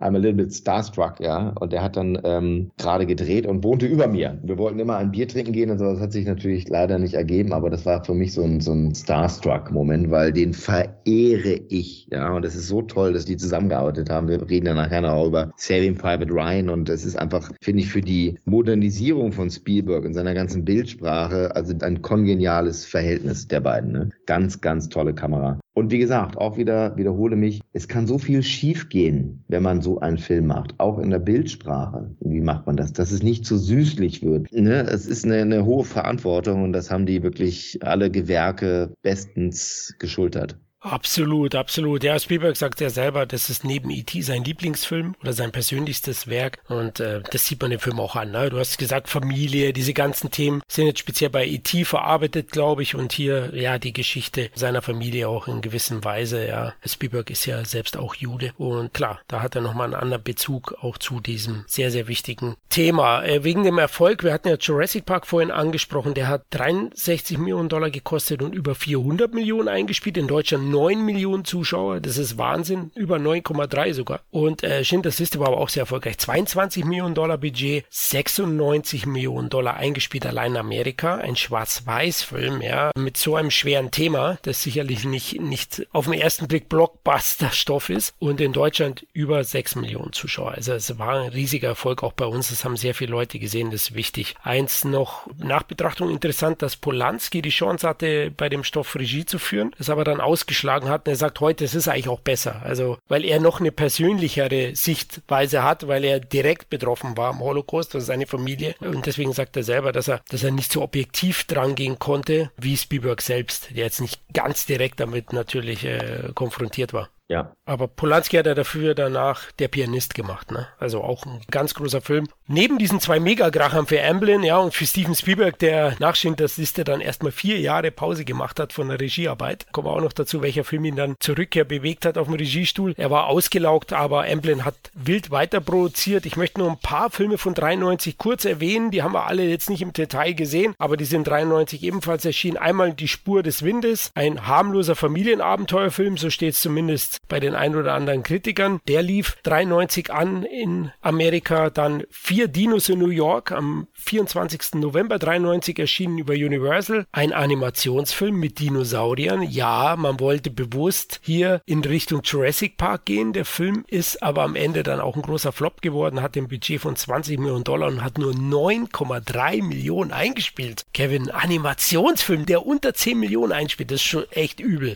Naja, gut, das kommt dann immer drauf an. Ne? Das ist so, manchmal kann man das auch nicht alles berechnen. Ne? Das wäre ja so schön, wenn man jeden Erfolg berechnen könnte. Äh, manchmal kommt ein Film auch zur richtigen Zeit und manchmal auch zur falschen Zeit. Manchmal weiß man nicht, werden Filme gut beworben, wie ist die Werbekampagne. Da hängt manchmal auch so viele andere Sachen dazwischen. Man sieht es ja auch bei den letzten 20 Century Fox Filme, die rauskamen, die wurden ja auch nur noch stiefmütterlich behandelt. Dann ist ganz klar, dass da keine Aufmerksamkeit entsteht und die dann einfach so fallen gelassen werden. Ne? Man weiß nie so genau, genau, was da manchmal hintersteckt. Und manchmal ist es einfach auch der falsche Film zur falschen Zeit. Keine Ahnung. Gut, Amblin hat sich nicht ins Boxhorn jagen lassen. Die haben sich gedacht, gut, wenn wir jetzt 93 mit Familienstoffen nicht so viel Geld gemacht haben, scheiß drauf. 94 und 95 hat nämlich die Produktionsschmiede vorwiegend wieder auf Familienprogramm gesetzt. Einer davon war Flintstones, die Familie Feuerstein. Der ist am 27. Mai 94 gestartet in den USA über Universal Budget 46 Millionen Dollar US-Einspiel. Kevin 130, das ist schon gut. Hast du den damals gesehen?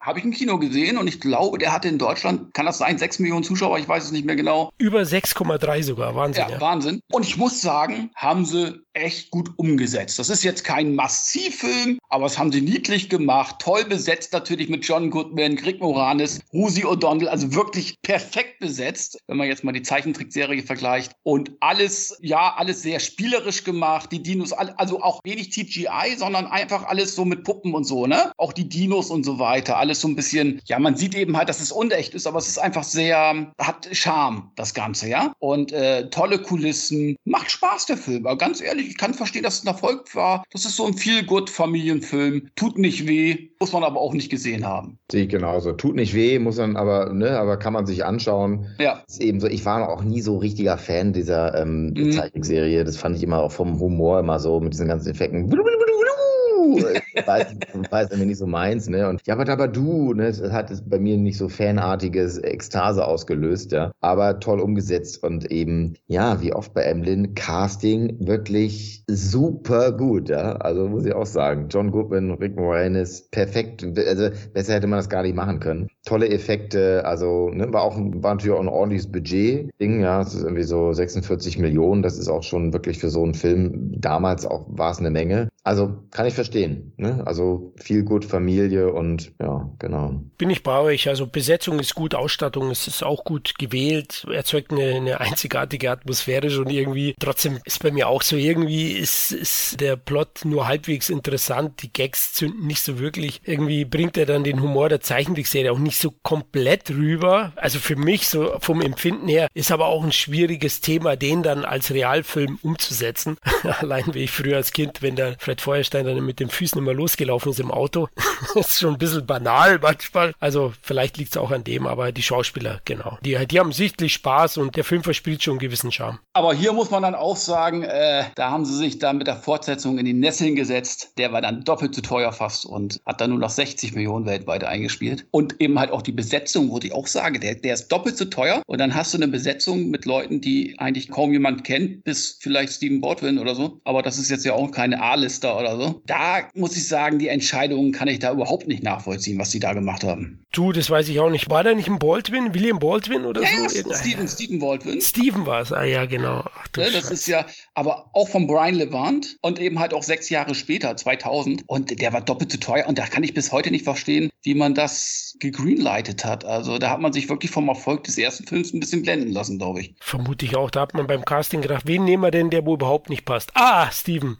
ja, also völlig, die komplette Besetzung, also völlig gaga. Also kann ich überhaupt nicht nachvollziehen. Ja, manchmal, manchmal fällt auch Scheiße ins Hirn, ja. Also beim einen oder anderen Prozenten. Ja, zwei Punkte noch zu, zu Familie Feuerstein. Der eine ist, Danny DeVito war ursprünglich als Barney Geröllheimer geplant. Also Spielberg hat ihn als erste Wahl gesehen, auch kontaktiert, aber DeVito hat eine sehr gute Selbsteinschätzung, glaube ich. Er hat gesagt, mein Schauspielstil ist einfach zu ruppig für diese Rolle und ich sehe mich da nicht und hat abgelehnt. Ich glaube, es war die richtige Wahl. Er hat nämlich zudem auch Moranis dann empfohlen für die Rolle. Also ich glaube, das ist ganz cool für den Film am Ende oder förderlich gewesen. Das zweite ist, Familie Feuerstein hat zwei goldene Himbeeren gewonnen. Einmal Rosie O'Donnell als beste Nebendarstellerin und zum anderen das Drehbuch. Das Drehbuch, und jetzt wird's lustig. 29 Personen sind fürs Drehbuch kreditiert gewesen. 29. Also die Bühne war zu klein bei den goldenen Himbeeren. Nee, die haben die natürlich nicht abgeholt, aber 29 Personen. Dennis, ist dir sowas schon mal untergekommen? Das ist schon krass, aber es spricht wahrscheinlich für eine irre lange Entwicklungszeit. Ne? Es war wahrscheinlich 10, 15 Jahre im Development und dann immer neue Autorenteams und ähm, die werden dann eben draufgelassen ähm, und kriegen alle ihren Credit. Obwohl die wahrscheinlich, die schreiben ja nicht immer alle mit. Ne? Es gibt wahrscheinlich Leute, die irgendwann mal eine Fassung geschrieben haben und von denen ist vielleicht noch ein Satz drin oder so. Ne? Okay. Ja gut, die Serie, die Zeichentrickserie, auf die die Realverfilmung beruht, ist ja aus den 60ern. Wer weiß, vielleicht hatte Universal oder, äh, ja, Emblem gab es noch nicht, aber Universal schon den Zugriff in den 60ern, wer weiß, ja. Kann schon sein. Ja, es gab weitere Familienfilme, wie erwähnt. 94 erschien auch Die kleinen Superstrolche. Ja, ist eine Verfilmung von diesem Kurzfilm von Hal Roach aus den 20er, 30er Jahren. Hab den ewig nicht gesehen, deswegen kann ich ihn auch nicht beurteilen am Ende. Ich habe diese Kurzfilme früher in Schwarz-Weiß ganz gern gesehen. Ich fand die recht unterhaltsam, aber den Film habe ich jetzt nicht wirklich mehr in Erinnerung bei euch. Gar nicht, habe ich nicht gesehen. Habe mich auch so überhaupt nicht interessiert damals. Und, äh, mich hat es auch nicht interessiert. Ich weiß halt, dass die Supersträuche in Amerika relativ berühmt sind. Von daher kann ich eine Verfilmung natürlich nachvollziehen, aber ich habe keine Ahnung, ob der Film sich lohnt. Tatsächlich war er erfolgreich, 23 Millionen Dollar Budget und 52 in Amerika eingespielt. Und jetzt bin ich überrascht. Also wir drei sind wohl die einzigen 850.000 Zuschauer Was? in Deutschland. Ja, ja, im Dezember 94 gestartet. Ja, da war ich in Timecop zu der Zeit. Da war Van Damme mein super Strolch. Aber gut, man kann nicht alles haben. Ein weit, weit ja, das muss man erstmal, ja, die Verbindung finden, ne? Van Damme und. Ja, das hat jetzt gedauert bei mir so ein bisschen. Ja, gut, dann wirf mal deine Tabletten ein.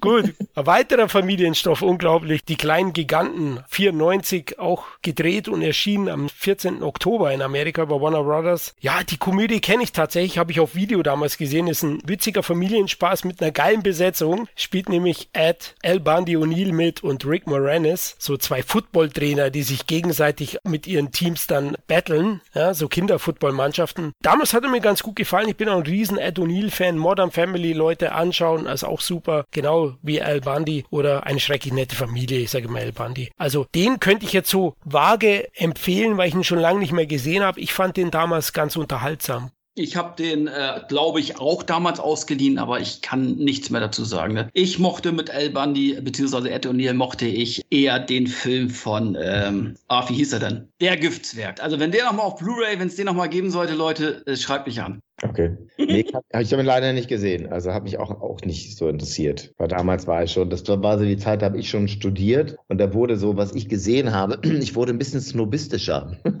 Kennt ihr das so? Na, das schaue ich mir jetzt nicht an und ich habe nicht mehr so breit geguckt, sondern wirklich nur noch die Sachen, die mich vom Trailer echt angesprochen haben. Das habe ich dann einfach dann links liegen lassen. Ja, okay, selektiert, da hast du auch recht, ja. Ist teilweise so, ich habe ihn eben auf Video gesehen. Das war wirklich klassisch. El Bundy und Rick Moranis ja. kenne ich. Ich liebe ja auch Liebling, ich habe die Kinder geschrumpft oder das Riesenbaby. Die Filme mit Moranis mag ich auch sehr gerne. Und ähm, da dachte ich mir, probiere ich und ich muss sagen, ist okay, macht Spaß. Hat in den Staaten aber auch nur 19 eingespielt bei 20 Millionen Budget. Es war kein Erfolg in Deutschland. 145.000 Zuschauer. Wusste gar nicht, dass der im Kino lief.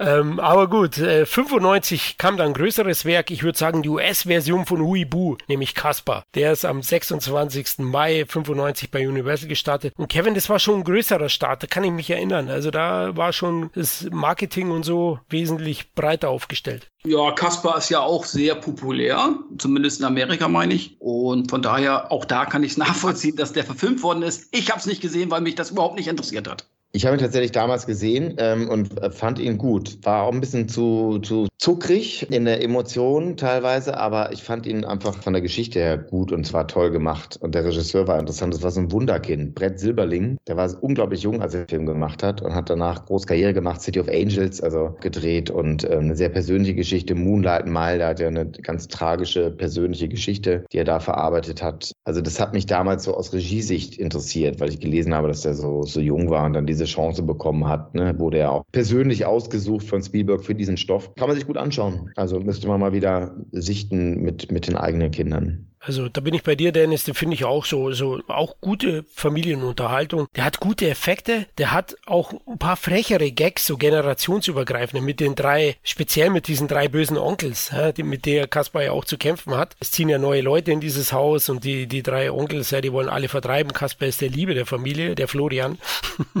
und ja, harmloser Klamauk würde ich es mal nennen. Ja. Also die, die, klar passiert da nicht so viel. Ja. Hin und wieder gibt es schon mal den ein oder anderen kleinen Schreckmoment Moment, aber äh, ja, das ist schon Familienunterhaltung. Ich fand die Romanze von Christina Ritchie da in der Schule jetzt nicht so ganz so gelungen, aber dafür sehen wir Ex-Monty Python Eric Idle ne, als äh, schusseligen Gehilfen. Ja, kann man anschauen, war auch ein Erfolg, 55 Millionen Budget, über 100 eingespielt, Blockbuster-Status und äh, damit gab es dann auch später eine Fortsetzung. Deutschland fast 3,5 Millionen Zuschauer, also es ist auch schon sehr, sehr erfolgreich. Dann haben wir die Familienphase überstanden, würde ich fast sagen, von Amblin und kommen zu einem berührenden und toll gespielten Liebesdrama von und mit Clint Eastwood. Es geht um Die Brücken am Fluss, der ist von 1995, ist am 2. Juni da erschienen bei Warner Brothers. Dennis, ich weiß, du bist großer Fan des Films. Ich bin ein Riesenfan. Ich bin so ein Riesenfan. Meisterwerk. Ich habe wirklich Tränen, also mir fließen, flossen die Tränen runter. Also ich bin eh ein Fan von Liebesfilmen und das hat mich so, also weil es ja auch einfach zwischen älteren Menschen ist. Normalerweise sind die Liebesfilme ja einfach zwischen jüngeren Menschen und das ist eben so zart und so toll gemacht und die Schauspieler sind Wahnsinn und ganz langsam die Erzählweise und es ist wirklich, da ist Clint Eastwood für mich eigentlich zu so einem Filmemacher geworden, wo ich gesagt habe, okay, das ist so ein Must-See, da darf ich eigentlich jetzt keinen Film mehr verpassen. Richtig, richtig toll. Also übrigens Kathleen Kennedy wieder als Produzentin, da taucht sie wieder auf. Tolle Fotografie und ähm, Meryl Streep wunderbar und wenn am Schluss irgendwie rauskommt, dass die die Briefe lesen und sie das ihren eigenen Kindern eigentlich immer verschwiegen hat, diese Liebesaffäre, also man, weiß ich nicht, also das ist großartig großartig. Ganz, ganz toll. Das sehe ich genauso wie du. Also ich finde auch, der Film, der hat eine gewisse Unaufgeregtheit, aber der berührt ungemein, der geht auch in die Tiefe der Charaktere und der ist auch für einen nachvollziehbar, ja. Die Hauptfigur Mary Streep steht da dann vor der Entscheidung, bleibt sie bei ihrem Mann, bleibt sie bei dem soliden, gutmütigen Menschen oder bei dieser, dieser Liebe, diesem Fotografen gespielt von Clint Eastwood, der, der dann mit ihr schöne Tage verbringt und ja, also diese Entscheidung, die ist glaube ich sehr, sehr schwer, ja. Also diesen Alltag zu verlassen. Wir wollen jetzt nicht spoilern, wie sie sich entscheidet, entscheidet, aber die Geschichte ist wirklich zu Herzgehend und ist für mich auch ein Filmjuwel, diese Romanverfilmung von Robert James Wallers Bestseller. Kann ich nur empfehlen und vielleicht sogar der gefühlvollste Eastwood, den ich kenne. Also, also hier hat er mal keine Polizeimarke, sondern eben eine Kamera und äh, das war ungewöhnlich. Meine Frau hat mich da reingezogen. So vom Plakat her hat er mich so gar nicht angesprochen, aber ich habe mich dann da auch verloren in dem Film, in den fantastischen Darstellern und dann auch in, in, in diesen emotionalen Konflikten der Figuren. Kevin, deswegen musst du dir mal anschauen oder oder Ja, ich, äh, ich mag ja gar nicht sagen, dass ich ihn noch nicht gesehen habe. Irgendwie konnte ich Clint Eastwood noch nie, weiß ich nicht, in einem Liebesfilm mir vorstellen. Keine Ahnung warum. Und ich habe den immer gemieden. Also es ist wie, wie Robert Redford in diesem Pferdefilm, der Pferdeflüsterer. Habe ich auch nie geguckt. Aber ich muss es mal, das sind da Vorurteile und darum gucke ich mir den auf jeden Fall nochmal an. Also wenn ihr beide sagt, der ist großartig, dann muss ich ihn jetzt wirklich mal gucken. Ja, lohnt sich total. Ja, und du bist ja auch ein sensibler Typ. Ich weiß es, so hinter deiner harten Bin ich Schale. Ja auch. Aber, genau. aber Clint Eastwood war für mich immer so der, der Dirty Harry, der, der Westernheld, keine Ahnung. Oder eben auch die 90er-Filme fand ich mit ihm äh, teilweise sehr, sehr gut. Wie äh, Absolute Power und so, weißt du? Und dann kam ja dieser ähm, Film mit Meryl Streep, Die Brücken am Fluss, und das das Poster und dachte ich, ey, nee, weil das ist doch bestimmt so Schmalz und was ich was. Und dann habe ich den aus den Augen irgendwie verloren und habe auch nie irgendwie den nachgeholt, komischerweise. Aber das mache ich auf jeden Fall noch. Das ist versprochen und da werde ich dann auch mal Feedback geben. Sehr gut. Hat auch mit dem Pferdefilm von De Niro, äh, äh, äh, De Niro, Robert Redford nichts zu tun. Den fand ich auch nicht so gut. Genau, ist kein Spin-off oder so. Pferdeflüsterer-Franchise. nee, nee, also ich finde ihn wirklich toll und die Charaktere sind aus dem Leben gegriffen. Das finde ich ist sehr, sehr wichtig. Und der ist auch gar nicht so schmalzig aus meiner Sicht. Er ist in dem Bezug auch realistisch gehalten. Und ich habe da auch mitgefiebert und konnte auch mitleiden mit den Figuren, ne? weil es tut, manche Entscheidungen tun sehr weh. Ich, ich sag, der, der Eastwood dreht er jetzt auch wieder sein. Er hat ja schon den nächsten Film wieder angekündigt. Ja, seinen letzten, oder? Aber es kündigt ja, er auch öfters an. Das ja. gucken wir mal. Na, gucken the. The Juror, ja, ich glaube, es ist sein letzter. Ich habe jetzt auch ein Foto gesehen. Man sieht natürlich mittlerweile, ne, er hat ja diesen Bart, ne? Mein Gott, der Mann ist 93, ne? Es ist einfach unfassbar, dass der überhaupt noch dreht. Ne? Alle, Ridley Scott, ich meine, das ist wirklich die Jungs, dass sie nicht alle irgendwie auf der Couch sitzen wollen, ja, machen da, hauen da wirklich noch einen Film nach dem anderen raus weil Robert Redford jetzt schon öfters gefallen ist. Tatsächlich sollte ursprünglich Regiefilm bei dem Film und auch die Hauptrolle spielen. Das hätte auch funktioniert, glaube ich. Also er ist schon der Typ, aber ich finde Eastwood einfach die spannendere Entscheidung. Zeigt sie auch. Und es gab natürlich eine Oscar-Nominierung für Meryl Streep. Also die bekommt ja, selbst wenn sie einen McDonalds-Werbespot drehen würde, wäre sie Oscar nominiert. Die kann das einfach. ja, 95 gab es noch einen weiteren Film, den ich persönlich sehr mag. Auch in der Videothek gesehen. Ich bin ein riesen Patrick Swayze-Fan und Tu Wong Fu Thanks for Everything, Julie Newmar, hat mir einfach gefallen. Ja, drei Crack, Crack sage ich schon, Drag Queens landen bei ihrem Roadtrip quer durch die USA von New York nach Hollywood aufgrund einer Autopanne in so einem konservativen Kaff ja, und mischen die dann mit Witz und Herz auf. Ich finde den unglaublich sympathisch, den Film. Sehr, sehr charmant, tolle erstklassige Besetzung. Wir haben ja hier nicht nur den großartigen Patrick Swayze, sondern auch Wesley Snipes und John Leguizamo. Und ja, der Film hat auch eine wichtige Botschaft bis heute. Der vermittelt nämlich Werte um Toleranz, Nächstenliebe und Akzeptanz. Zwar bleibt dabei alles relativ brav und formelhaft, aber eben auch sehr, sehr unterhaltsam und das Herz am rechten Fleck. Kennt ihr dieses quasi Remake des australischen Films Priscilla, Königin der Wüste? Nee.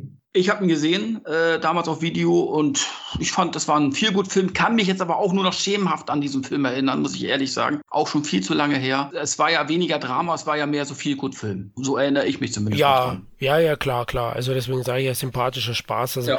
der ist jetzt auch nicht schwer, ja. Die machen nee. das dann auch mit Humor und, und eben Herz. Ja, zwei Golden Globe Nominierungen gab es immerhin auch. Einmal bester Hauptdarsteller Comedy Musical Swayze und bester Nebendarsteller John Leguizamo. 30 Millionen gekostet, 36 eingespielt in Amerika, in Deutschland nur 104.000 Zuschauer. Also der große Hit war es nicht, aber für einen netten Sonntagnachmittag hält er auf jeden Fall her. Ich weiß, das klingt jetzt so ein bisschen gefährlich negativ für manche Leute, aber ich meine es positiv. 95 hat man dann noch eine weitere Romanverfilmung veröffentlicht, nämlich das Familiendrama Ein amerikanischer Quilt. Hier werden einzelne Geschichten betrachtet von Frauen, bei denen im Hintergrund die Handarbeit steht, sozusagen, ja, diesen Quilt machen. Äh, ich habe den nie gesehen, deswegen kann ich dazu nichts sagen. Die Besetzung ist schon hochkarätig mit drei Oscar-Preisträgerinnen, Ellen Burstyn, Anne Bancroft und Jared Leto sind da dabei und auch Leona Ryder, Avery Woodard, Rip Torn, Richard Jenkins. Also Besetzung ist Wahnsinn. Also vielleicht Vielleicht sollte man ihn deswegen mal anschauen, aber es ist jetzt nicht das Thema, das mich so interessiert. Ich weiß nicht, wie es euch da geht. Habe ich noch damals, ich habe die Werbung gesehen und war immer bei, bei großer Winona Ryder-Fan. Habe ich auch gesagt, nee, das ist, hat mich nicht so interessiert. Aber Freundinnen von mir, die ihn gesehen haben damals, die waren doch schon angetan. Ich habe ihn auch nicht gesehen, muss ich ganz ehrlich sagen. Ich weiß, dass er existiert und ich habe ihn damals auch zur Kenntnis genommen, aber ich habe ihn nicht gesehen. Ja, euch ging es wie mir. Ich mochte schon in der Schule nicht häkeln, also deswegen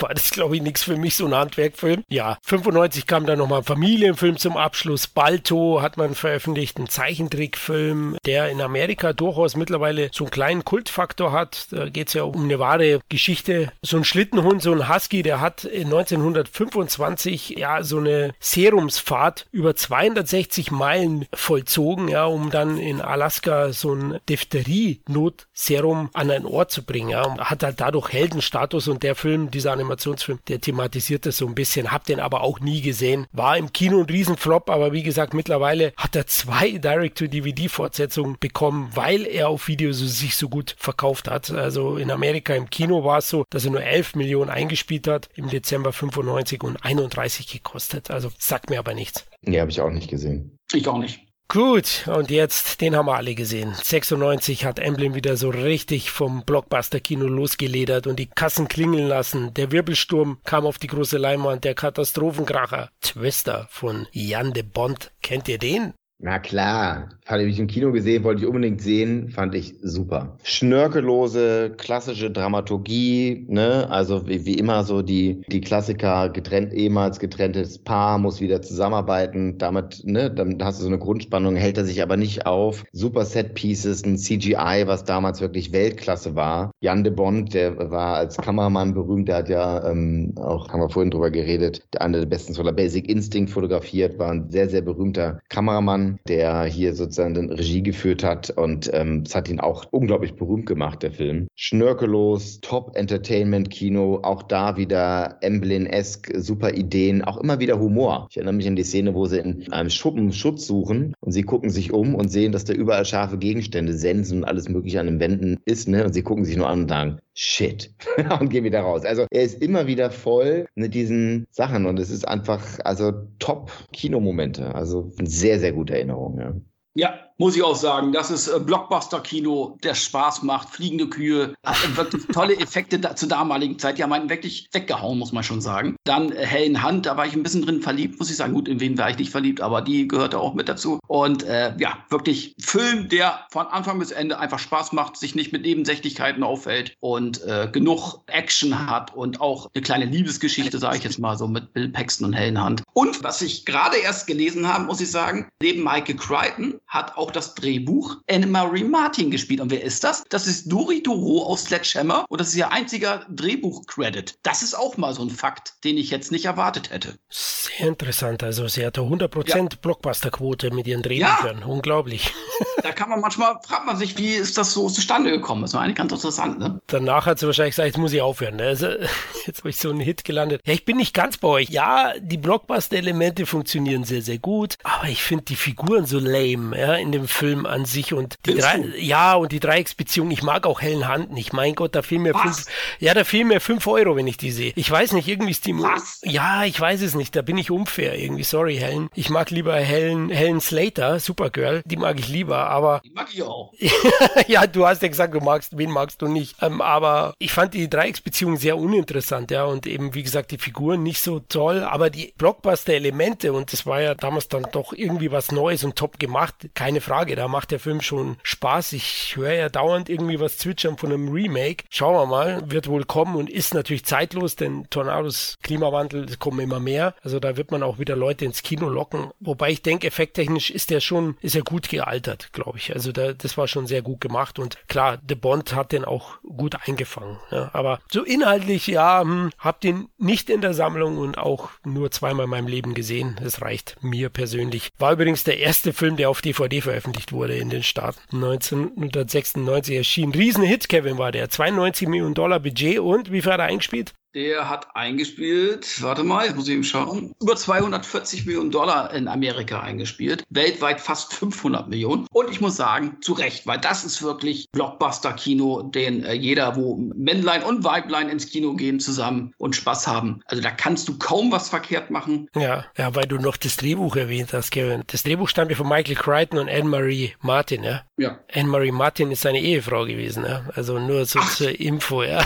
Ach so, siehst du, so weit habe ich gar nicht mehr, bin ich gar nicht eingetaucht. Ja, ja, genau. Also da war die Verbindung und das Drehbuch wurde damals für zwei Millionen Dollar verkauft. Und das war zu der Zeit eines der teuersten Drehbücher, ja, Ach, definitiv. So, so, da sieh mal ja, an. Crichton war natürlich ein Star aufgrund von Jurassic Park. Ja, da hat man ihm alles aus der Hand gerissen. Film ist auch nochmal für zwei Oscars ausgezeichnet worden. Bester Ton und beste visuelle Effekte, die wir ja alle schon gelobt haben. Ja, und Spielberg ja. hat sogar bei der Öffnungsszene ein bisschen Einfluss genommen. Er hatte eine Idee und sagte, hey, lass den Vater sterben zu Beginn. Das zeigt sofort, wie gefährlich Tornados wirklich sind und dass sich hier keiner sicher sein kann vor dieser Naturgewalt. Ja, da hat Spielberg wieder die Emotionen hochkochen lassen beim Publikum. Ja, wie gesagt, also sein Einfluss als Produzent, das müsste man eigentlich mal hören. Wahrscheinlich werden viele von diesen Geschichten ungern erzählt, weil es natürlich auch häufig knallt, ne, mit den anderen Regiekollegen und Kolleginnen da in der Zusammenarbeit mit ihm, was ja gar nicht ausbleibt, aber würde super gerne mal wissen, wie so dieser kreative Prozess ist. Sowas zum Beispiel. Er liest ein Drehbuch und sagt, ist es eine Drehbuchnote? Ähm, wie wird es dann diskutiert? Wie wird es umgesetzt? Was ist sein Beweggrund dafür? Oh, spannend.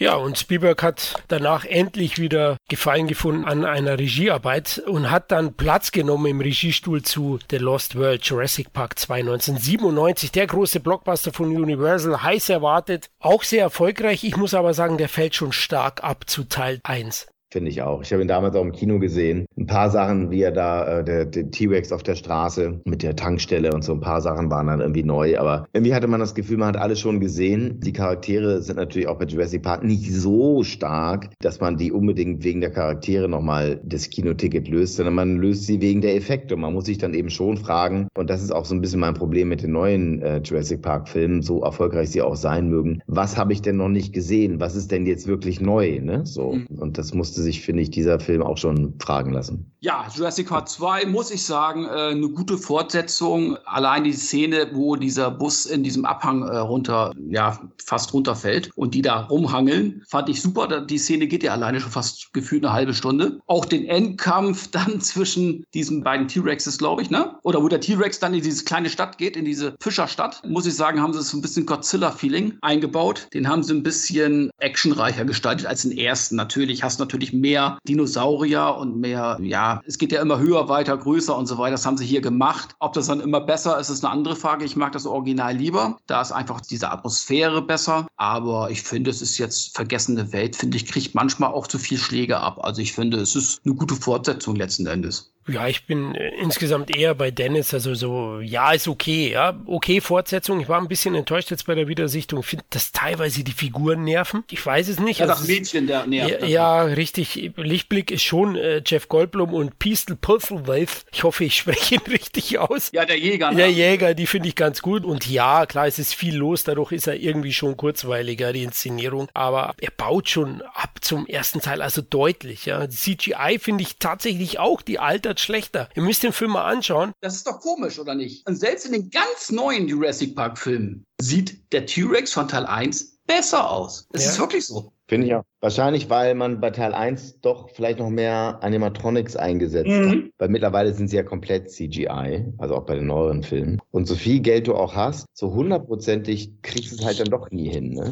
Und das verrät sich natürlich auf der großen Kinoleinwand. Ne? Und ja, also dafür spricht vielleicht auch, dass der Film keinen Oscar bekommen hat für die besten visuellen Effekte, sondern nur nominiert war. Ja, immerhin. Klar war das damals State of the Art und du hast dich drauf gefreut. Aber bei mir war es schon so, dass ich dann da Jurassic Park geheilt schon war. Ich war nicht mehr dieser glühende Fan nach dem zweiten Teil und auf den dritten habe ich mich auch nicht mehr so groß gefreut. Aber da kommen wir sicher bei der dritten Folge zu Amblin Entertainment dazu, weil in den Nullerjahren kam ja dann auch Jurassic Park 3. Erfolg war er trotzdem, ne, Kevin? 73 Millionen Dollar Budget. Ja, hat in Amerika 230 Millionen eingespielt, also dann doch schon äh, deutlich weniger als der erste Film. Darf man auch nicht vergessen. Also da war schon der Hype, konntest du schon merken, ist dann doch schon äh, etwas flöten gegangen. Also waren vielleicht doch vier Jahre, wo wahrscheinlich auch viele andere Produktionen das denen dann auch vielleicht nachgemacht haben. Müsste ich jetzt nochmal schauen, was alles so gelaufen ist, aber ich glaube, da kamen dann auch viele große Sachen, hier Independence Day und sowas alles, ne? Und äh, von daher äh, weltweit, glaube ich, 620 Millionen, das ist immer noch top, keine Frage. Aber natürlich, der erste Film hat eine Milliarde gemacht. Und wäre er, sage ich jetzt mal, später gelaufen mit,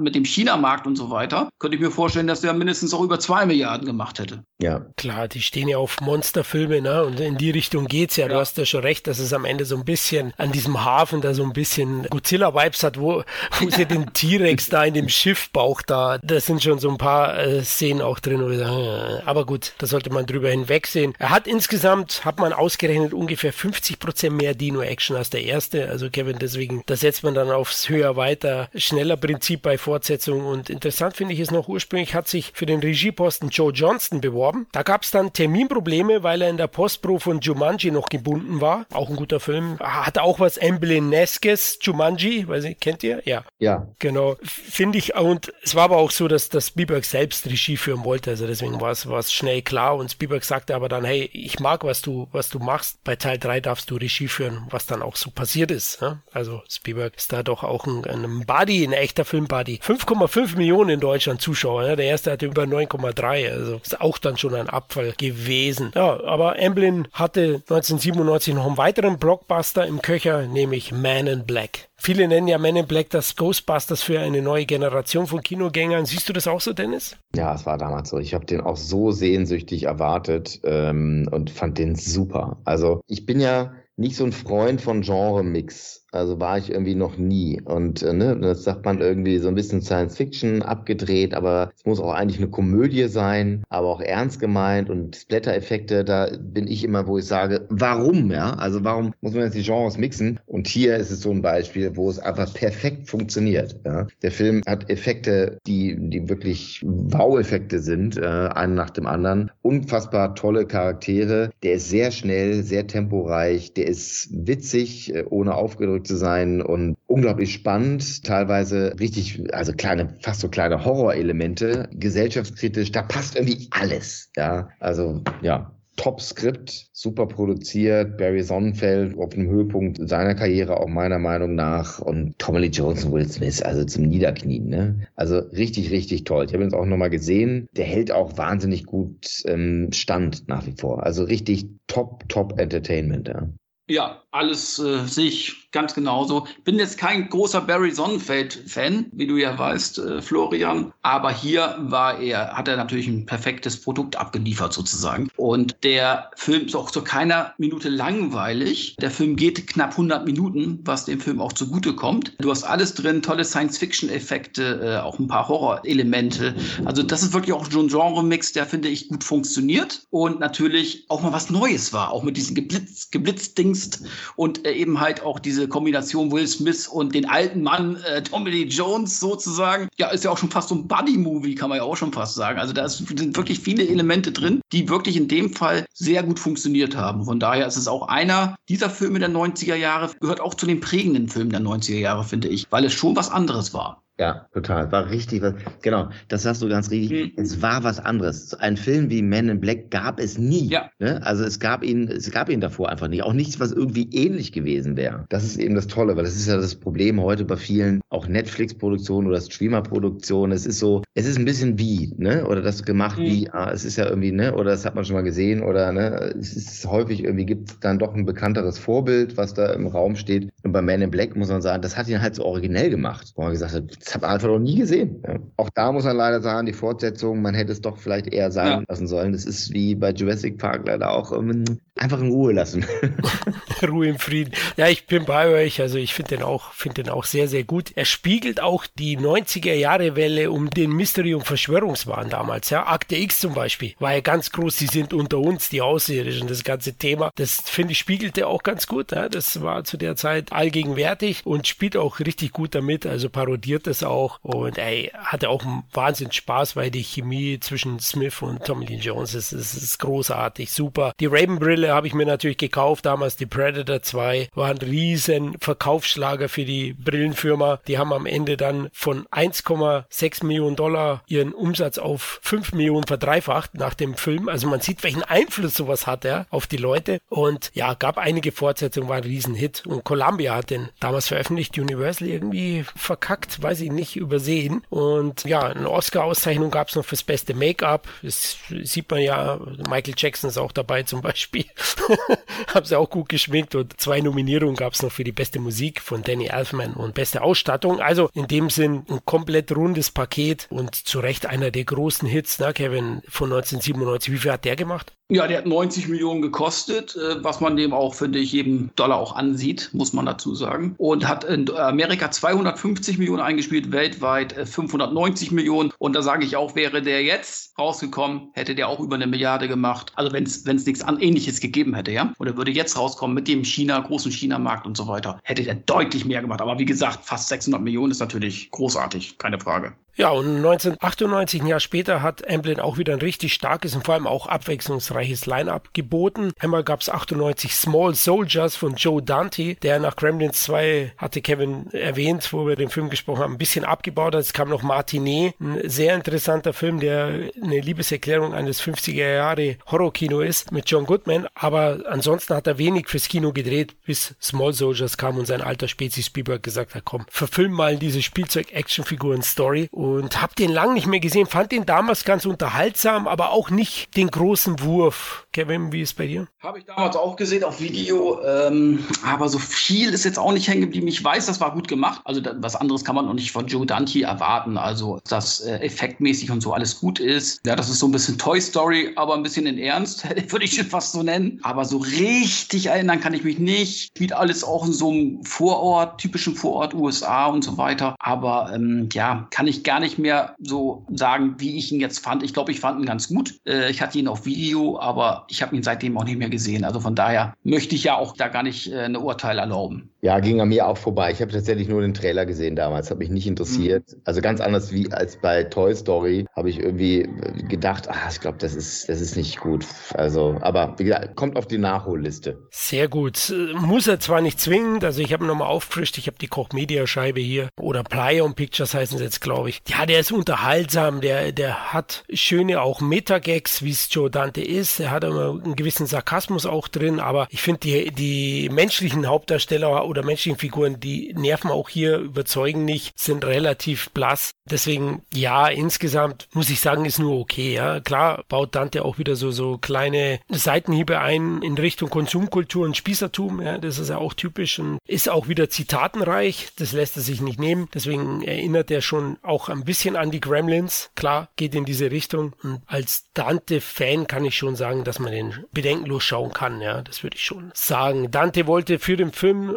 als Besetzung für diese Spielzeugfiguren Kommandoeinheit Schauspieler vom Predator. Den Film mochte er sehr, sehr gerne. Also er hätte gern Schwarzenegger gehabt, Carl Weathers, äh, Jesse Ventura und Shane Blake selber, Bill Duke noch dazu für die Figuren. Leider hat es nicht geklappt. Da hat er auch recht gehabt, weil Predator ist einer der besten Filme, finde ich, auch der 80er. Wirklich super. Absolut, absolut. Ja, das ist ein richtiges Meisterwerk. Im Gegensatz ja. zu Small Soldiers, der auch nicht der Riesenhit war, 40 Millionen Budget gehabt, 55 eingespielt in Amerika, lief auch schon über SKG, über DreamWorks veröffentlicht worden und über Universal. DreamWorks ist 94 gegründet worden. Da ist dann Spielberg zu der Zeit zweigleisig teilweise gefahren. DreamWorks wurde ja von Spielberg, Katzenberg und äh, David Gavin gegründet und der erste Film von denen war 97 Break Peacemaker mit dem großen George Clooney, der ins Kino kam und dann später eben mehrere Filme und Small Soldiers war einer davon. Dennis, ich habe gehört, du warst einmal bei Amblin zu Besuch.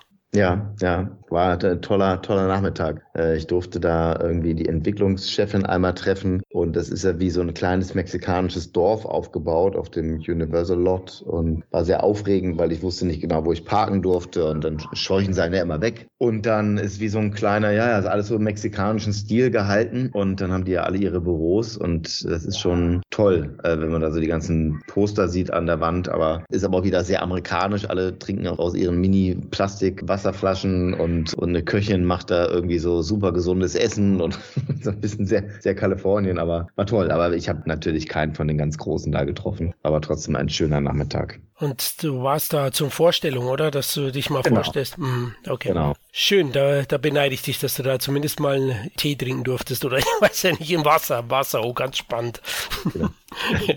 Gut, ja, bleibe im Jahr 98, hatte exakt ein interessantes äh, Line-Up. Neben Small Soldiers kam noch die Maske des Zorros raus. Im Juli 98. Columbia hat den vertrieben wie Man in Black. 95 Millionen Dollar Budget, Kevin. Das war aber viel für eine Zorro-Verfilmung in den 90ern. Naja, aber es ist auch ein Hochglanzfilm, das darf man nicht verschweigen und hat eine tolle Besetzung mit Antonio Banderas finde ich, die perfekte Besetzung für Zorro. Mir wäre jetzt auch kein anderer eingefallen. Und dann natürlich Anthony Hopkins als sein Lehrmeister. Das finde ich ein bisschen außergewöhnlicher, aber finde ich auch sehr gut getroffen. Dann hast du natürlich die wunderschöne Ehefrau von Michael Douglas, wie heißt sie noch? Catherine Zeta-Jones, mhm. die natürlich auch toll ist. Also ist ein toller Familienabenteuerfilm, finde ich. Kann man sich definitiv geben. Ja, super. Also toller Regisseur, Martin Campbell, der später mhm. Royal gemacht hat. Tip-top äh, Abenteuer-Entertainment, ne? So, also auch hier wieder die typische Emblem-Mischung. Es ist ein klares Genre, es hat aber auch Humoraspekte drin, super Kampfsequenzen, unglaublich aufwendig produziert. Ja, also da haben sie immer, es gibt halt dieses Billigheimer-Ding gibt's halt bei Emblem so gar nicht, ne? Es ist dann die Musik, das muss dann James Horner sein, ne? Und das sind die besten Cutter. Es ist ein fantastisches Production-Design. Man merkt, sie hatten Zeit, sie hatten Geld, mit. Ne? Der Cast ist äh, super erlesen. Richtig gute Unterhaltung. Bin ich bei euch. Prachtvoll äh, inszenierter Abenteuerfilm um den legendären Zorro. Also Wahnsinn. Banderas ist die Idealbesetzung. Schade ja. finde ich, dass Raul Julia nicht mitspielen konnte. Der war ja geplant als Don äh, Diego de la Vega, der leider ja. dann kurz davor verstorben war. Er hätte den Film wahrscheinlich noch mal etwas veredelt. Danach hat nämlich John Connery auch noch die Rolle abgelehnt. Hm, aber Anthony Hopkins macht das schon richtig gut, keine Frage. Trotzdem tue ich mich immer so ein bisschen schwer, wenn ich Anthony Hopkins sehe und an einen Spanier denke. Aber ich weiß, ich bin, ja, ich bin einfach verhaftet.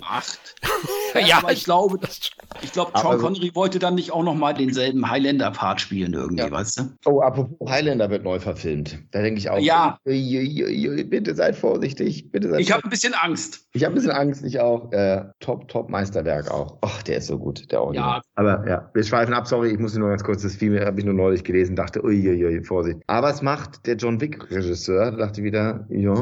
Und sie nehmen die Originalmusik von Queens, bekommen sie auch wieder. Hm. dachte ich, okay, okay, mal schauen. Und war das nicht Henry Cavill irgendwie? Oder wen wollten sie da nehmen? Stimmt. Was ja. auch eine ziemlich gute Idee ist. Ja. Naja, also wir, sind, wir, haben Angst, aber wir, wir freuen uns trotzdem. Genau, ich bin auch gespannt, ob, ob Kurgan auch dann Dave Bautista bleibt oder Batista, der im Gespräch war. Mal schauen. Also müssen wir unvoreingenommen dem Film gegenüberstehen, aber am Ende wird er, glaube ich, das Meisterwerk von damals nicht schlagen. Zu Maske des Zorros noch erwähnenswert ist definitiv noch der Bösewicht Don Montero, gespielt von Stuart Wilson, ein unterschätzter Schauspieler der 90er. Lethal Weapon 3 hat er auch mitgespielt, den Schurken und in Flucht aus Absalom. Also der hat in den 90ern gut zu tun mit Ärsche treten. Deswegen Stuart Wilson wollte ich da noch positiv erwähnen bei Maske des Zorros. Der Riesenhit war aber Zorro eigentlich jetzt so von den Zahlen her nicht, Kevin, in den USA. Naja, also in Amerika hat er auch knapp 25 Millionen eingespielt und weltweit 250 Millionen. Das, er hat Plus gemacht, aber vermutlich haben sie sich ein bisschen mehr ausgerechnet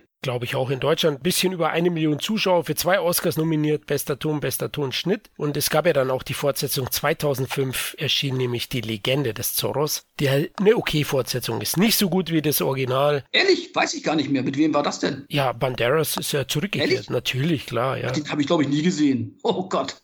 oh Gott. Ja, also jetzt ausmachen. Nein, du bleibst hier, aber danach schau ihn dir an. Also Maske Zorros können wir empfehlen. Der macht Spaß und durch die Zorro-Thematik und in der Zeit, wo er spielt, ist also sowieso zeitlos, finde ich. Und Martin Campbell hat Dennis auch berechtigt gesagt, ist ein ganz großer. Ich finde, der fällt immer so ein bisschen runter. Der hat ja auch Goldeneye gemacht, zum Beispiel. Ja, und bei einem Casino Royale, ne? Und dann hat er ja noch diesen sehr guten gemacht mit Jackie Chan in letzter Zeit. Foreigner. Ähm, mhm. Ja, der war auch richtig schön schnörkellos, ne? Ist wahrscheinlich einfach, also wirkt wie so ein sehr sympathischer Mann und geht dadurch so ein bisschen unter, ne? So, äh, ist doch auch eine Serie. Ich fand auch so Protégé gut. Der äh, war auch ein totaler Flop, aber hier mit äh, Samuel L. Jackson, richtig geil. Und, und Michael Keaton. Also Michael Keaton spielt so einen FBI-Agenten, aber auch äh, so ein, völlig nett und charmant, aber wenn es um seinen eigenen Arsch geht, auf Deutsch gesagt, killt er jeden, ja. Und äh, den kann ich wirklich empfehlen. Das ist ein Geheimtipp. Also okay. so Protégé, der ist super. Sehr gut. Ja, und Campbell hat auch Flucht aus Absalon gemacht. Da hat er wahrscheinlich Stuart Wilson mitgenommen. Der war ja vom 94. Gibt's auch einen Podcast, Leute,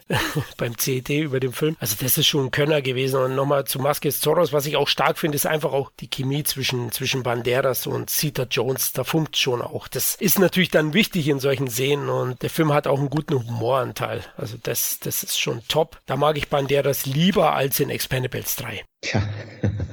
Nee, Sita Jones war damals ja auch wirklich extrem, die sah wunderschön aus und war auch schon immer auch ganz, er hat ja jung angefangen, schon immer eine wahnsinnig tolle Schauspielerin. Ne? Die würde ich mir wieder mehr wünschen zu sehen, jetzt auch. Ja, die ist hier, so ist so Anfang 50, ne? Mal gucken, was sie, muss ich mal, mal googeln, was sie jetzt so macht, aber ich habe sie bewusst in letzter Zeit nicht so wahrgenommen. Schön. Ich glaube, sie war, äh, ich glaube, sie war in dieser Wednesday-Serie, die Mutter. Okay. Ja, die war ja richtiger Welt. Jetzt kommt, glaube ich, zweite Staffel, genau, Wednesday mit Jenny Ortega. Ja, also ich wünsche es mir auch. Sie hat ja bei Traffic Douglas kennengelernt, die haben sich dann verliebt und wieder erwarten sind die bis heute zusammen. Also finde ich auch eine tolle Beziehung, die die da anscheinend führen. Also ich ja, habe damals so gesagt, na, wie man es oft denkt, so, okay, es geht drei Jahre. Aber es war nicht so. Ja, also es scheint ein sehr harmonisches Paar mittlerweile zu sein. Steven Spielberg lehnte noch die Regie von Die Maske des Zorros ab. Und warum? Weil er Regie führte bei dem nächsten Film, den den wir besprechen, der Soldat James Ryan. Da war er beschäftigt und blieb dann bei Zorro nur ausführender Produzent und ja, das ist einer der ganz großen Werke von Spielberg und zählt auch zu den erfolgreichsten Filmen des Jahres 98. Dennis, ich denke, als Regisseur ist der Film sehr, sehr interessant auch. Spielberg hat einen Oscar bekommen für die beste Regie, aber der Film nicht als bester Film. Kannst du das nachvollziehen? Ja, so ein bisschen schon, weil der Film so ein bisschen auseinanderfällt für mich. Ich finde die ersten 20 Minuten, also wo sie am Strand anlanden, phänomenal. Aus Filmsicht sicherlich einer der eindrücklichsten Kriegsszenen, die überhaupt je gedreht wurden oder Sequenzen, die je gedreht wurden. Und dann ähm, finde ich die Reise auch wieder gut, aber es fällt dann doch irgendwie so ein bisschen am Schluss auseinander für mich. Deshalb toller Film, aber diese ganz, ganz hohe Messlatte, die er in den ersten Minuten legt, konnte er für mich dann nicht mehr so einlösen, weil vielleicht die Story dann zu, sage ich mal, konventionell war in dem Sinne, ja, oder die Charakterzeichnung zu konventionell war. Aber voller toller Ideen, voller unglaublich eindrücklicher Momente, die man irgendwie nie wieder vergisst. Die Klammer am Anfang war mir dann wieder ein bisschen zu Spielbergig, tränendrüsig, so, die hätte ich jetzt nicht gebraucht, der alte Herr, der da nochmal zurückkehrt ans Grab, aber auch formal, was jetzt, die, wie man mit Sound umgeht, wie die Bildgestaltung ist, also wirklich richtig, richtig toll. Und ein interessantes Ensemble, ne? Also Vin Diesel, ganz jung und äh, sehr, sehr starke Truppe. Also es klang jetzt so nach viel Kritik, ne? Also es ist ein wahnsinnig toller Film, aber eben, ich hätte mir da noch kleine Schippe drauf gewünscht. Deshalb, ja, wundert mich dann nicht, dass es nicht ganz geschafft hat, obwohl ich jetzt gar nicht sagen kann, wer denn den Oscar gewonnen hat in dem Jahr als bester Film. Ich befürchte, ich schaue schnell nach, aber ich glaube Shakespeare in Love. Aber ich muss noch mal schauen, bevor ich einen Schmarrn erzähle. Dabei frage ich den Kevin. Kevin, wie siehst du den? Ja, also super gemacht, die ersten 20 Minuten, wie Dennis sagt, großartig. Bis zum Ende auch unterhaltsam, keine Frage, opulent gemacht, super Darsteller. Auch Tom Sizemore damals noch sehr gut. Danach, äh, ja, hat er sich dann auch in vielen Produktionen irgendwie verirrt. Aber großartig äh, gespielt natürlich auch Tom Hanks. Es gibt ein paar Dinge, die mich stören, wie, wie Dennis zum Beispiel auch sagte, mit diesem alten Mann, der dann das Grab noch besucht. Das dauert mir alles ein bisschen zu lang. Da wird dann zu sehr noch auf dieses, ja, denk noch dran zurück und so weiter. Ich finde, da hast du dann dafür, hast du solche solche Filme wie Schindlers Liste und so, ne? Da muss man jetzt nicht in so einem Film, wo auch ja auch viel Action und so weiter ist. Es ist zwar eine Geschichte, eine wahre Geschichte, aber das muss ich dann am Ende nicht noch mit diesem alten Mann, der am Ende noch die Kriegsgräber seiner, seiner äh, ganzen gefallenen äh, Kameraden besucht. Das fand ich dann ein bisschen zu sehr ausgeweitet. Das hat mich so ein bisschen rausgeholt. Ich will nicht sagen, dass das jetzt schlecht ist, aber es hat mich einfach rausgeholt, mich als Zuseher. Und es gibt so ein paar Entscheidungen, die mich gestört haben, wie zum Beispiel der eine Deutsch, den sie freilassen. Und gerade dieser eine Deutsche, den muss man natürlich nochmal dämonisieren. Das ist der derjenige, der dir nachher, glaube ich, den Tom Hanks tödlich trifft. Also das sind so Dinge, muss man nicht machen. Das sind so, ja. das ist unnötig. Fand ich auch, ja. Ja, das sind, das sind kleine Elemente. Ich runde es jetzt mal positiv ab aus meiner Sicht. Ich versuche es, ich versuche ihn zu retten. Ja. Nein, ihr habt schon recht. Also der Film hat sicherlich auch das Problem, dass der Beginn so eindrucksvoll ist und einen so in die Magengrube haut. Ja, also diese, diese Ankunft an der Normandie, ja, dann von den Amerikanern, die dann regelrecht niedergemetzelt werden. Die ersten Wellen Stellen zumindest. Das ist Wahnsinn. Also das reißt dich so mit. Das ist so authentisch wirkt es. Und viele Veteranen aus dem D-Day haben ja gesagt, dass die Authentizität des Films wahnsinnig gut ist. Ja, also das ist schon sehr, sehr stark. Das spiegelt. Und ich finde auch, da sieht man dann, dass der Film sich zu Beginn zumindest weit weg vom Pathos und Heldengeschichten befindet. Ja, also das ist reiner Zufall, ob du umgebracht wirst. Da gibt's nichts. Ich bin der und der, mir, mir kann niemand was oder ich tue für einen, einen guten Zweck hier äh, eingreifen. Nee, du hast keine Chance. Wenn der halt da draufhält und dich die Granate oder das Maschinengewehrgeschoss trifft, ist halt vorbei, ja. Und da haut's dir halt die Füße weg, zerfetzt dich. Spielberg hatte ja über 1000 Statisten für diese Szene. Allein diese Szene an Omaha Beach hat 11 Millionen US-Dollar gekostet. Und äh, da waren auch 20 bis 30 amputierte Statisten dabei, mit Prothesen ausgestattet, ja, die man dann sozusagen, wenn die Sprengung kam, hat man ihn dann also hingelegt. Wahnsinn, der Aufwand. Also das muss ich sagen, das ist natürlich dann schon so ein bisschen bisschen ein Downer danach, ja. Also der Film versucht dann die, die Truppe und die Charaktere tiefer zu zeichnen, schafft es aber auch nicht so. Da gebe ich Dennis recht, ist alles schon so Standardware, ja. Also es gibt jetzt keine so ganz großen Überraschungen. Trotzdem, die Besetzung ist unglaublich und heute fast unbezahlbar. Tom Hanks, Tom Sizemore, Matt Damon, Edward Burns, Vin Diesel, Adam Goldberg und Giovanni Ribisi ideal besetzt, alle perfekt harmonierend, finde ich super und äh, die Geschichte an sich ist ja recht human, eine zutiefst humane Geschichte in, in der Richtung, dass es halt eben heißt, ja, von ihren Söhnen sind so und so viel schon draufgegangen, darf man das so sagen. Gefallen sind die, genau so sagt Bergmanns und wir sorgen dafür, dass der liebe James dann eben zurückkommt und schicken diesen Trupp dafür für ihn dahin. Aber es gibt auch so ein paar Szenen, da hast du schon recht, wo die Deutschen unnötig dämonisiert werden und es schon sehr stark schwarz-weiß gemalt wird. Ja. Das ist dann auch vereinfacht, vielleicht im Korsett eines Blockbusters wiederum gehalten bei Spielberg, was er ja in, in Schindlers Liste verbieten hat. Ja, genau. Du hast einmal den Blockbuster-Status dieses Films. Also das wird dann, ne, dieses Dämonisieren ist dann wieder Blockbuster. Aber andererseits will er, will er sehr real sein und eine wahre Geschichte erzählen und dann am Ende mit dem alten Mann. Ich finde, das passt da manchmal nicht. Dann sind dann eben mal diese Elemente völlig unnötig. Die kannst du woanders reinbauen. Die kannst du bei Rambo oder so reinbauen. Das ist völlig egal. Aber äh, nicht in so einen Film. Der Film ist trotzdem super, keine Frage. Ne? Also es ist Jammern auf hohem Niveau. Aber das sind so wirklich Sachen, wo ich sage, stört mich ein bisschen. Da gefällt fallen mir so Apocalypse Now, was das jetzt, wenn ich jetzt vergleichen würde, Apocalypse Now oder Pla selbst Platoon besser. Mhm. Aber auf der anderen Seite, was er besser macht, ist jetzt wie Fury, zum Beispiel Herz aus Stahl. Also, das ist richtig.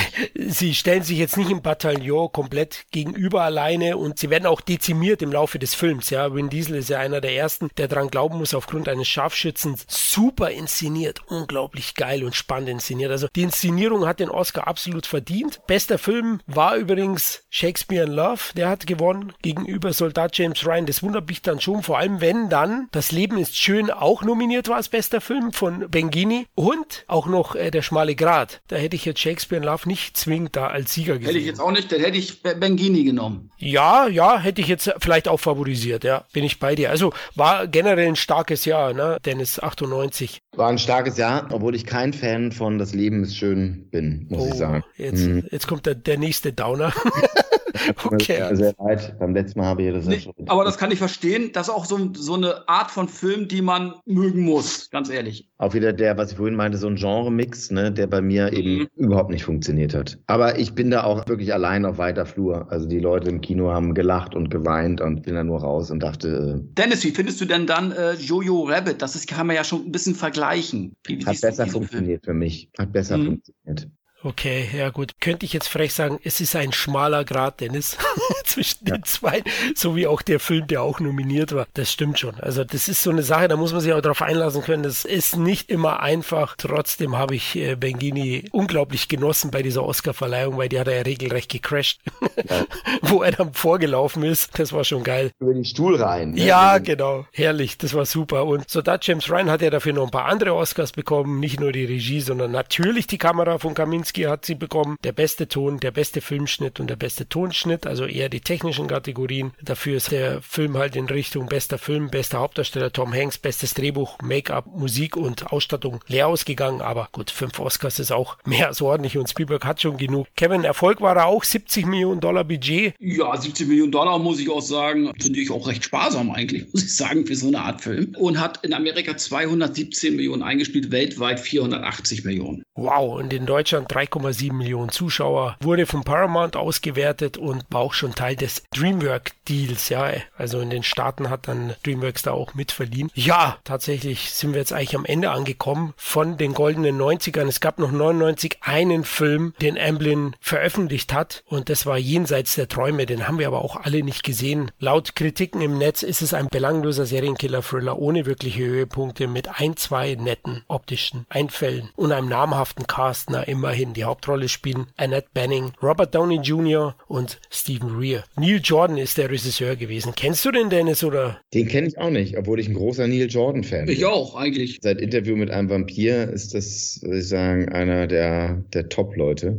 bei mir. Okay, siehst du, man, man, muss ja auch ein bisschen was nachholen können noch. Ne? Ja, gut, dass wir ihn erwähnt haben. Hat auch Paramount vertrieben, lief auch schon über DreamWorks. 30 Millionen Budget gehabt, 12 nur eingespielt in Amerika. Hm. Und in Deutschland, jetzt kommt's, die Besucherzahl, die habe ich mir extra aufgeschrieben. Jenseits der Träume hatte in Deutschland 435 Besucher. Immerhin am 12. August 99 bei uns gestartet. Gut, dann sind wir am Ende angekommen des zweiten Teils unserer großen Amblin-Retrospektive. In Teil 3 werden wir über die 2000er plaudern, in denen Amblin vor allem mit Fortsetzungen, ja, Jurassic Park 3 schon erwähnt heute, Man in Black 2 und Tom Cruise Film Minority Report und Krieg der Welten die Kinokassen klingeln ließ. Mein heimlicher Favorit, Leute, auf den ich mich besonders freue, wenn wir den besprechen, ist München, den ich sehr gut finde. Ja, Dennis, nochmal vielen lieben Dank fürs Vorbeischauen. Hat großen Spaß gemacht. Wir würden uns freuen, wenn du vielleicht bei Teil 3 auch wiederkommst. Sehr gerne. Hat mir auch großen Spaß gemacht. Also es, es ist toll, auch nochmal da an die Filme zu denken und das nochmal so durch äh, nachvollziehen zu lassen, was man so empfunden hat und äh, macht großen Spaß. Also echt super. Ah, sehr gut. Ja, auf jeden Fall wünschen wir dir auch weiterhin viel Erfolg und freuen uns auf deine kommenden Projekte. Halt uns auf Laufenden. Das mache ich. Vielen Dank euch. Ja, auch euch, liebe Hörer, vielen lieben Dank fürs Zuhören, eure Treue. Wir würden uns weiterhin auch über Feedback freuen, iTunes-Bewertungen, anderen Zuwendungen. Also lasst es krachen und lasst von euch hören. Ihr könnt uns da über Facebook, Twitter, Instagram, Letterbox, YouTube und iTunes kontaktieren. In diesem Sinne macht's gut, bis zum nächsten Mal. Ciao. Bye bye. Ciao.